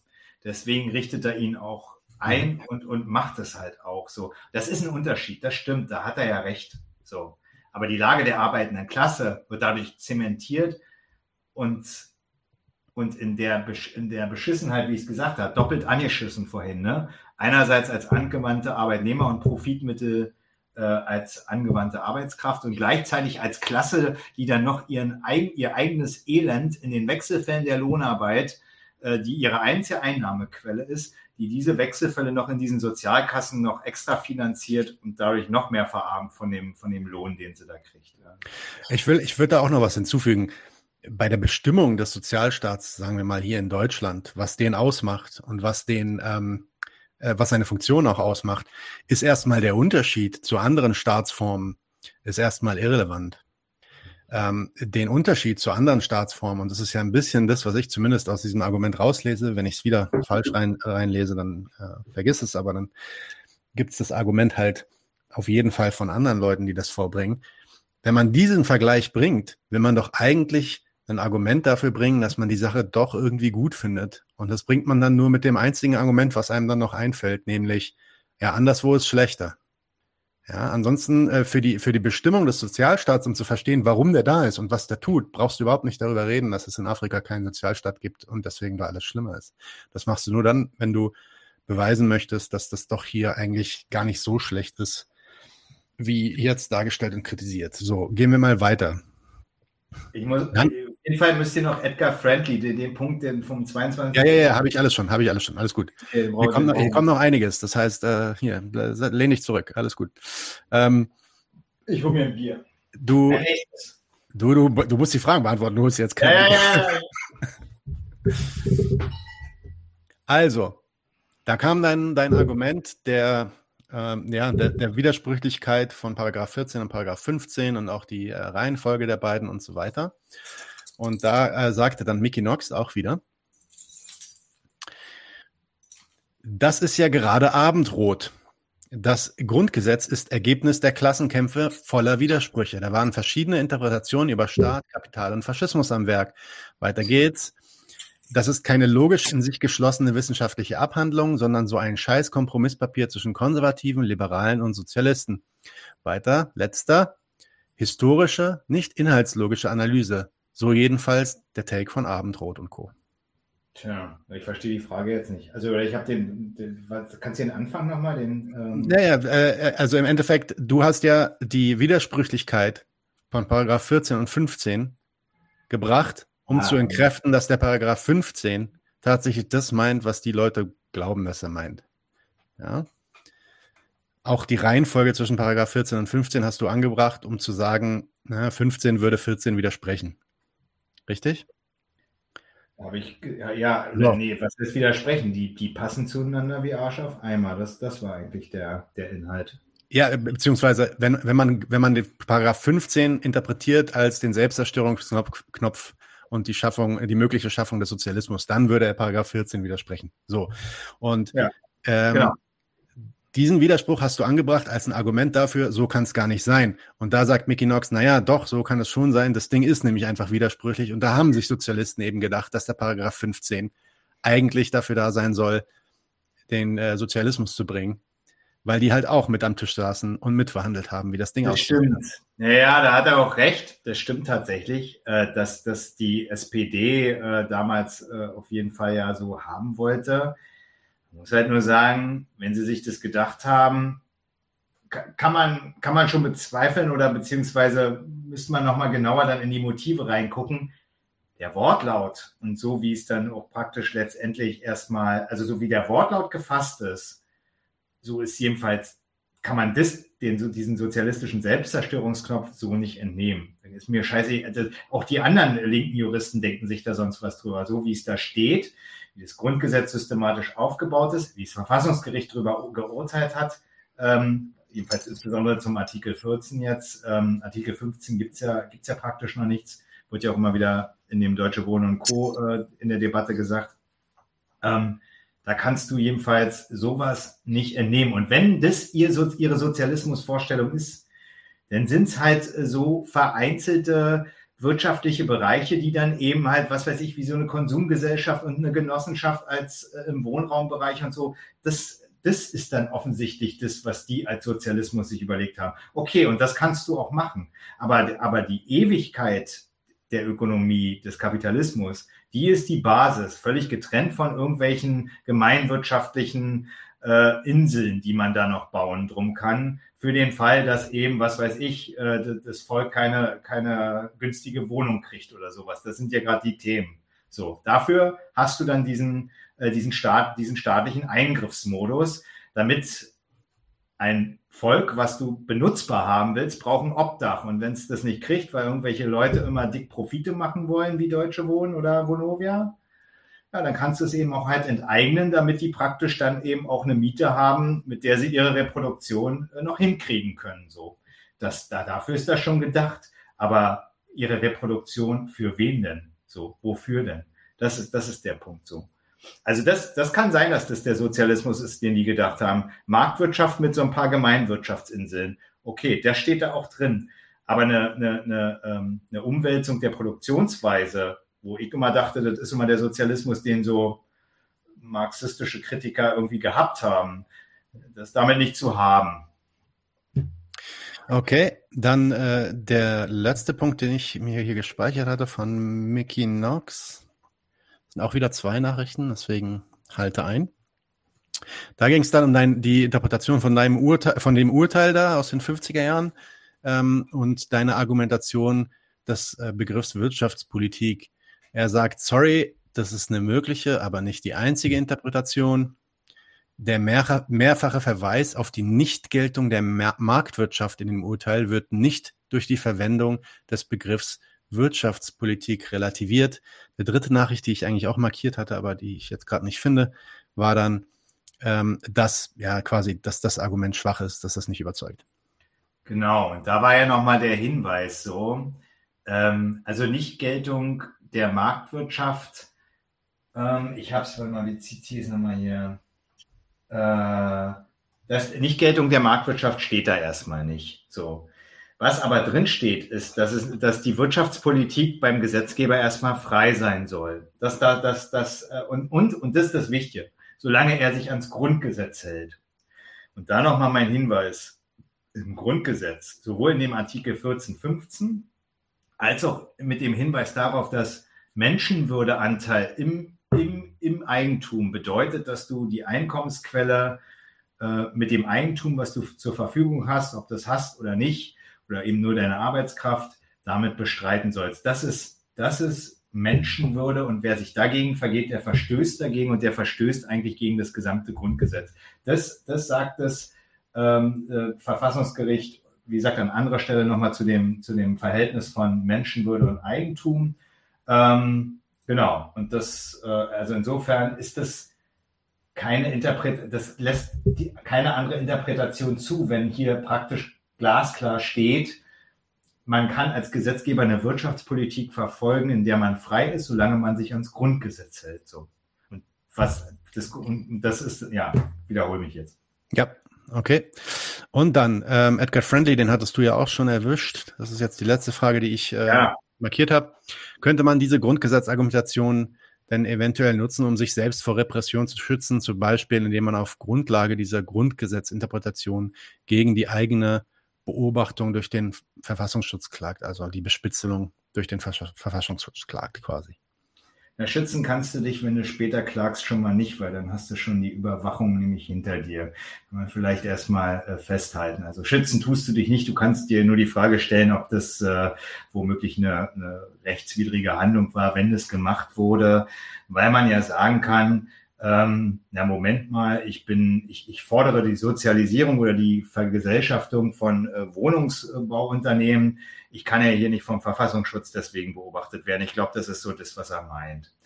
Ähm, muss man immer so mal den, den fiesen Hinweis geben. Das hat die KPD vor ihrem Verbot auch gemacht. Hat sie nämlich auch gesagt, im Moment mal, ihr könnt uns nicht verbieten, wir machen ja nur das, was im Grundgesetz steht. Bundesverfassungsgericht war eiskalt, hat gesagt, ja, stimmt schon. Das mit der Sozialisierung ist wirklich so eine Sache, ähm, die steht im Grundgesetz. Aber wir verbieten euch wegen anderer Sachen, ähm, die sie dann gefunden haben. Es war, war, ganz witzig so. Also da war es schon, war schon traurig eigentlich, wie das abgelaufen ist. Aber die Frage ist jetzt, okay, kann man, kann man sich da, äh, kann man da möglicherweise klagen? Ja, womöglich, würde ich jetzt auch jetzt äh, nicht ausschließen. Wie gesagt, das nützt dir zwar nichts, weil du überwacht wurdest ja schon vorher.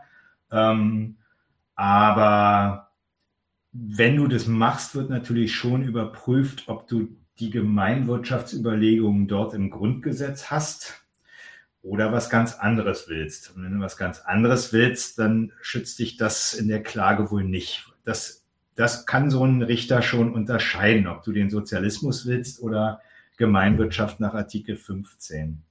Die KPD wollte offensichtlich Gemeinwirtschaft nach Artikel 15. Deswegen äh, ist er ja auch so abserviert worden. Ja. Okay, und damit wären wir durch mit den Fragen. Möchte kurz noch wenig fachlich hinzufügen, dass wir viele Filmnerds anscheinend im Publikum heute haben, weil Edgar Friendly ist der Charakter von Timothy Leary aus Demolition Man. Okay. Okay, apropos Film, ähm, Kulturgedöns? Ja, hau rein. Alles klar, dann fangen wir an mit dem Ententanz.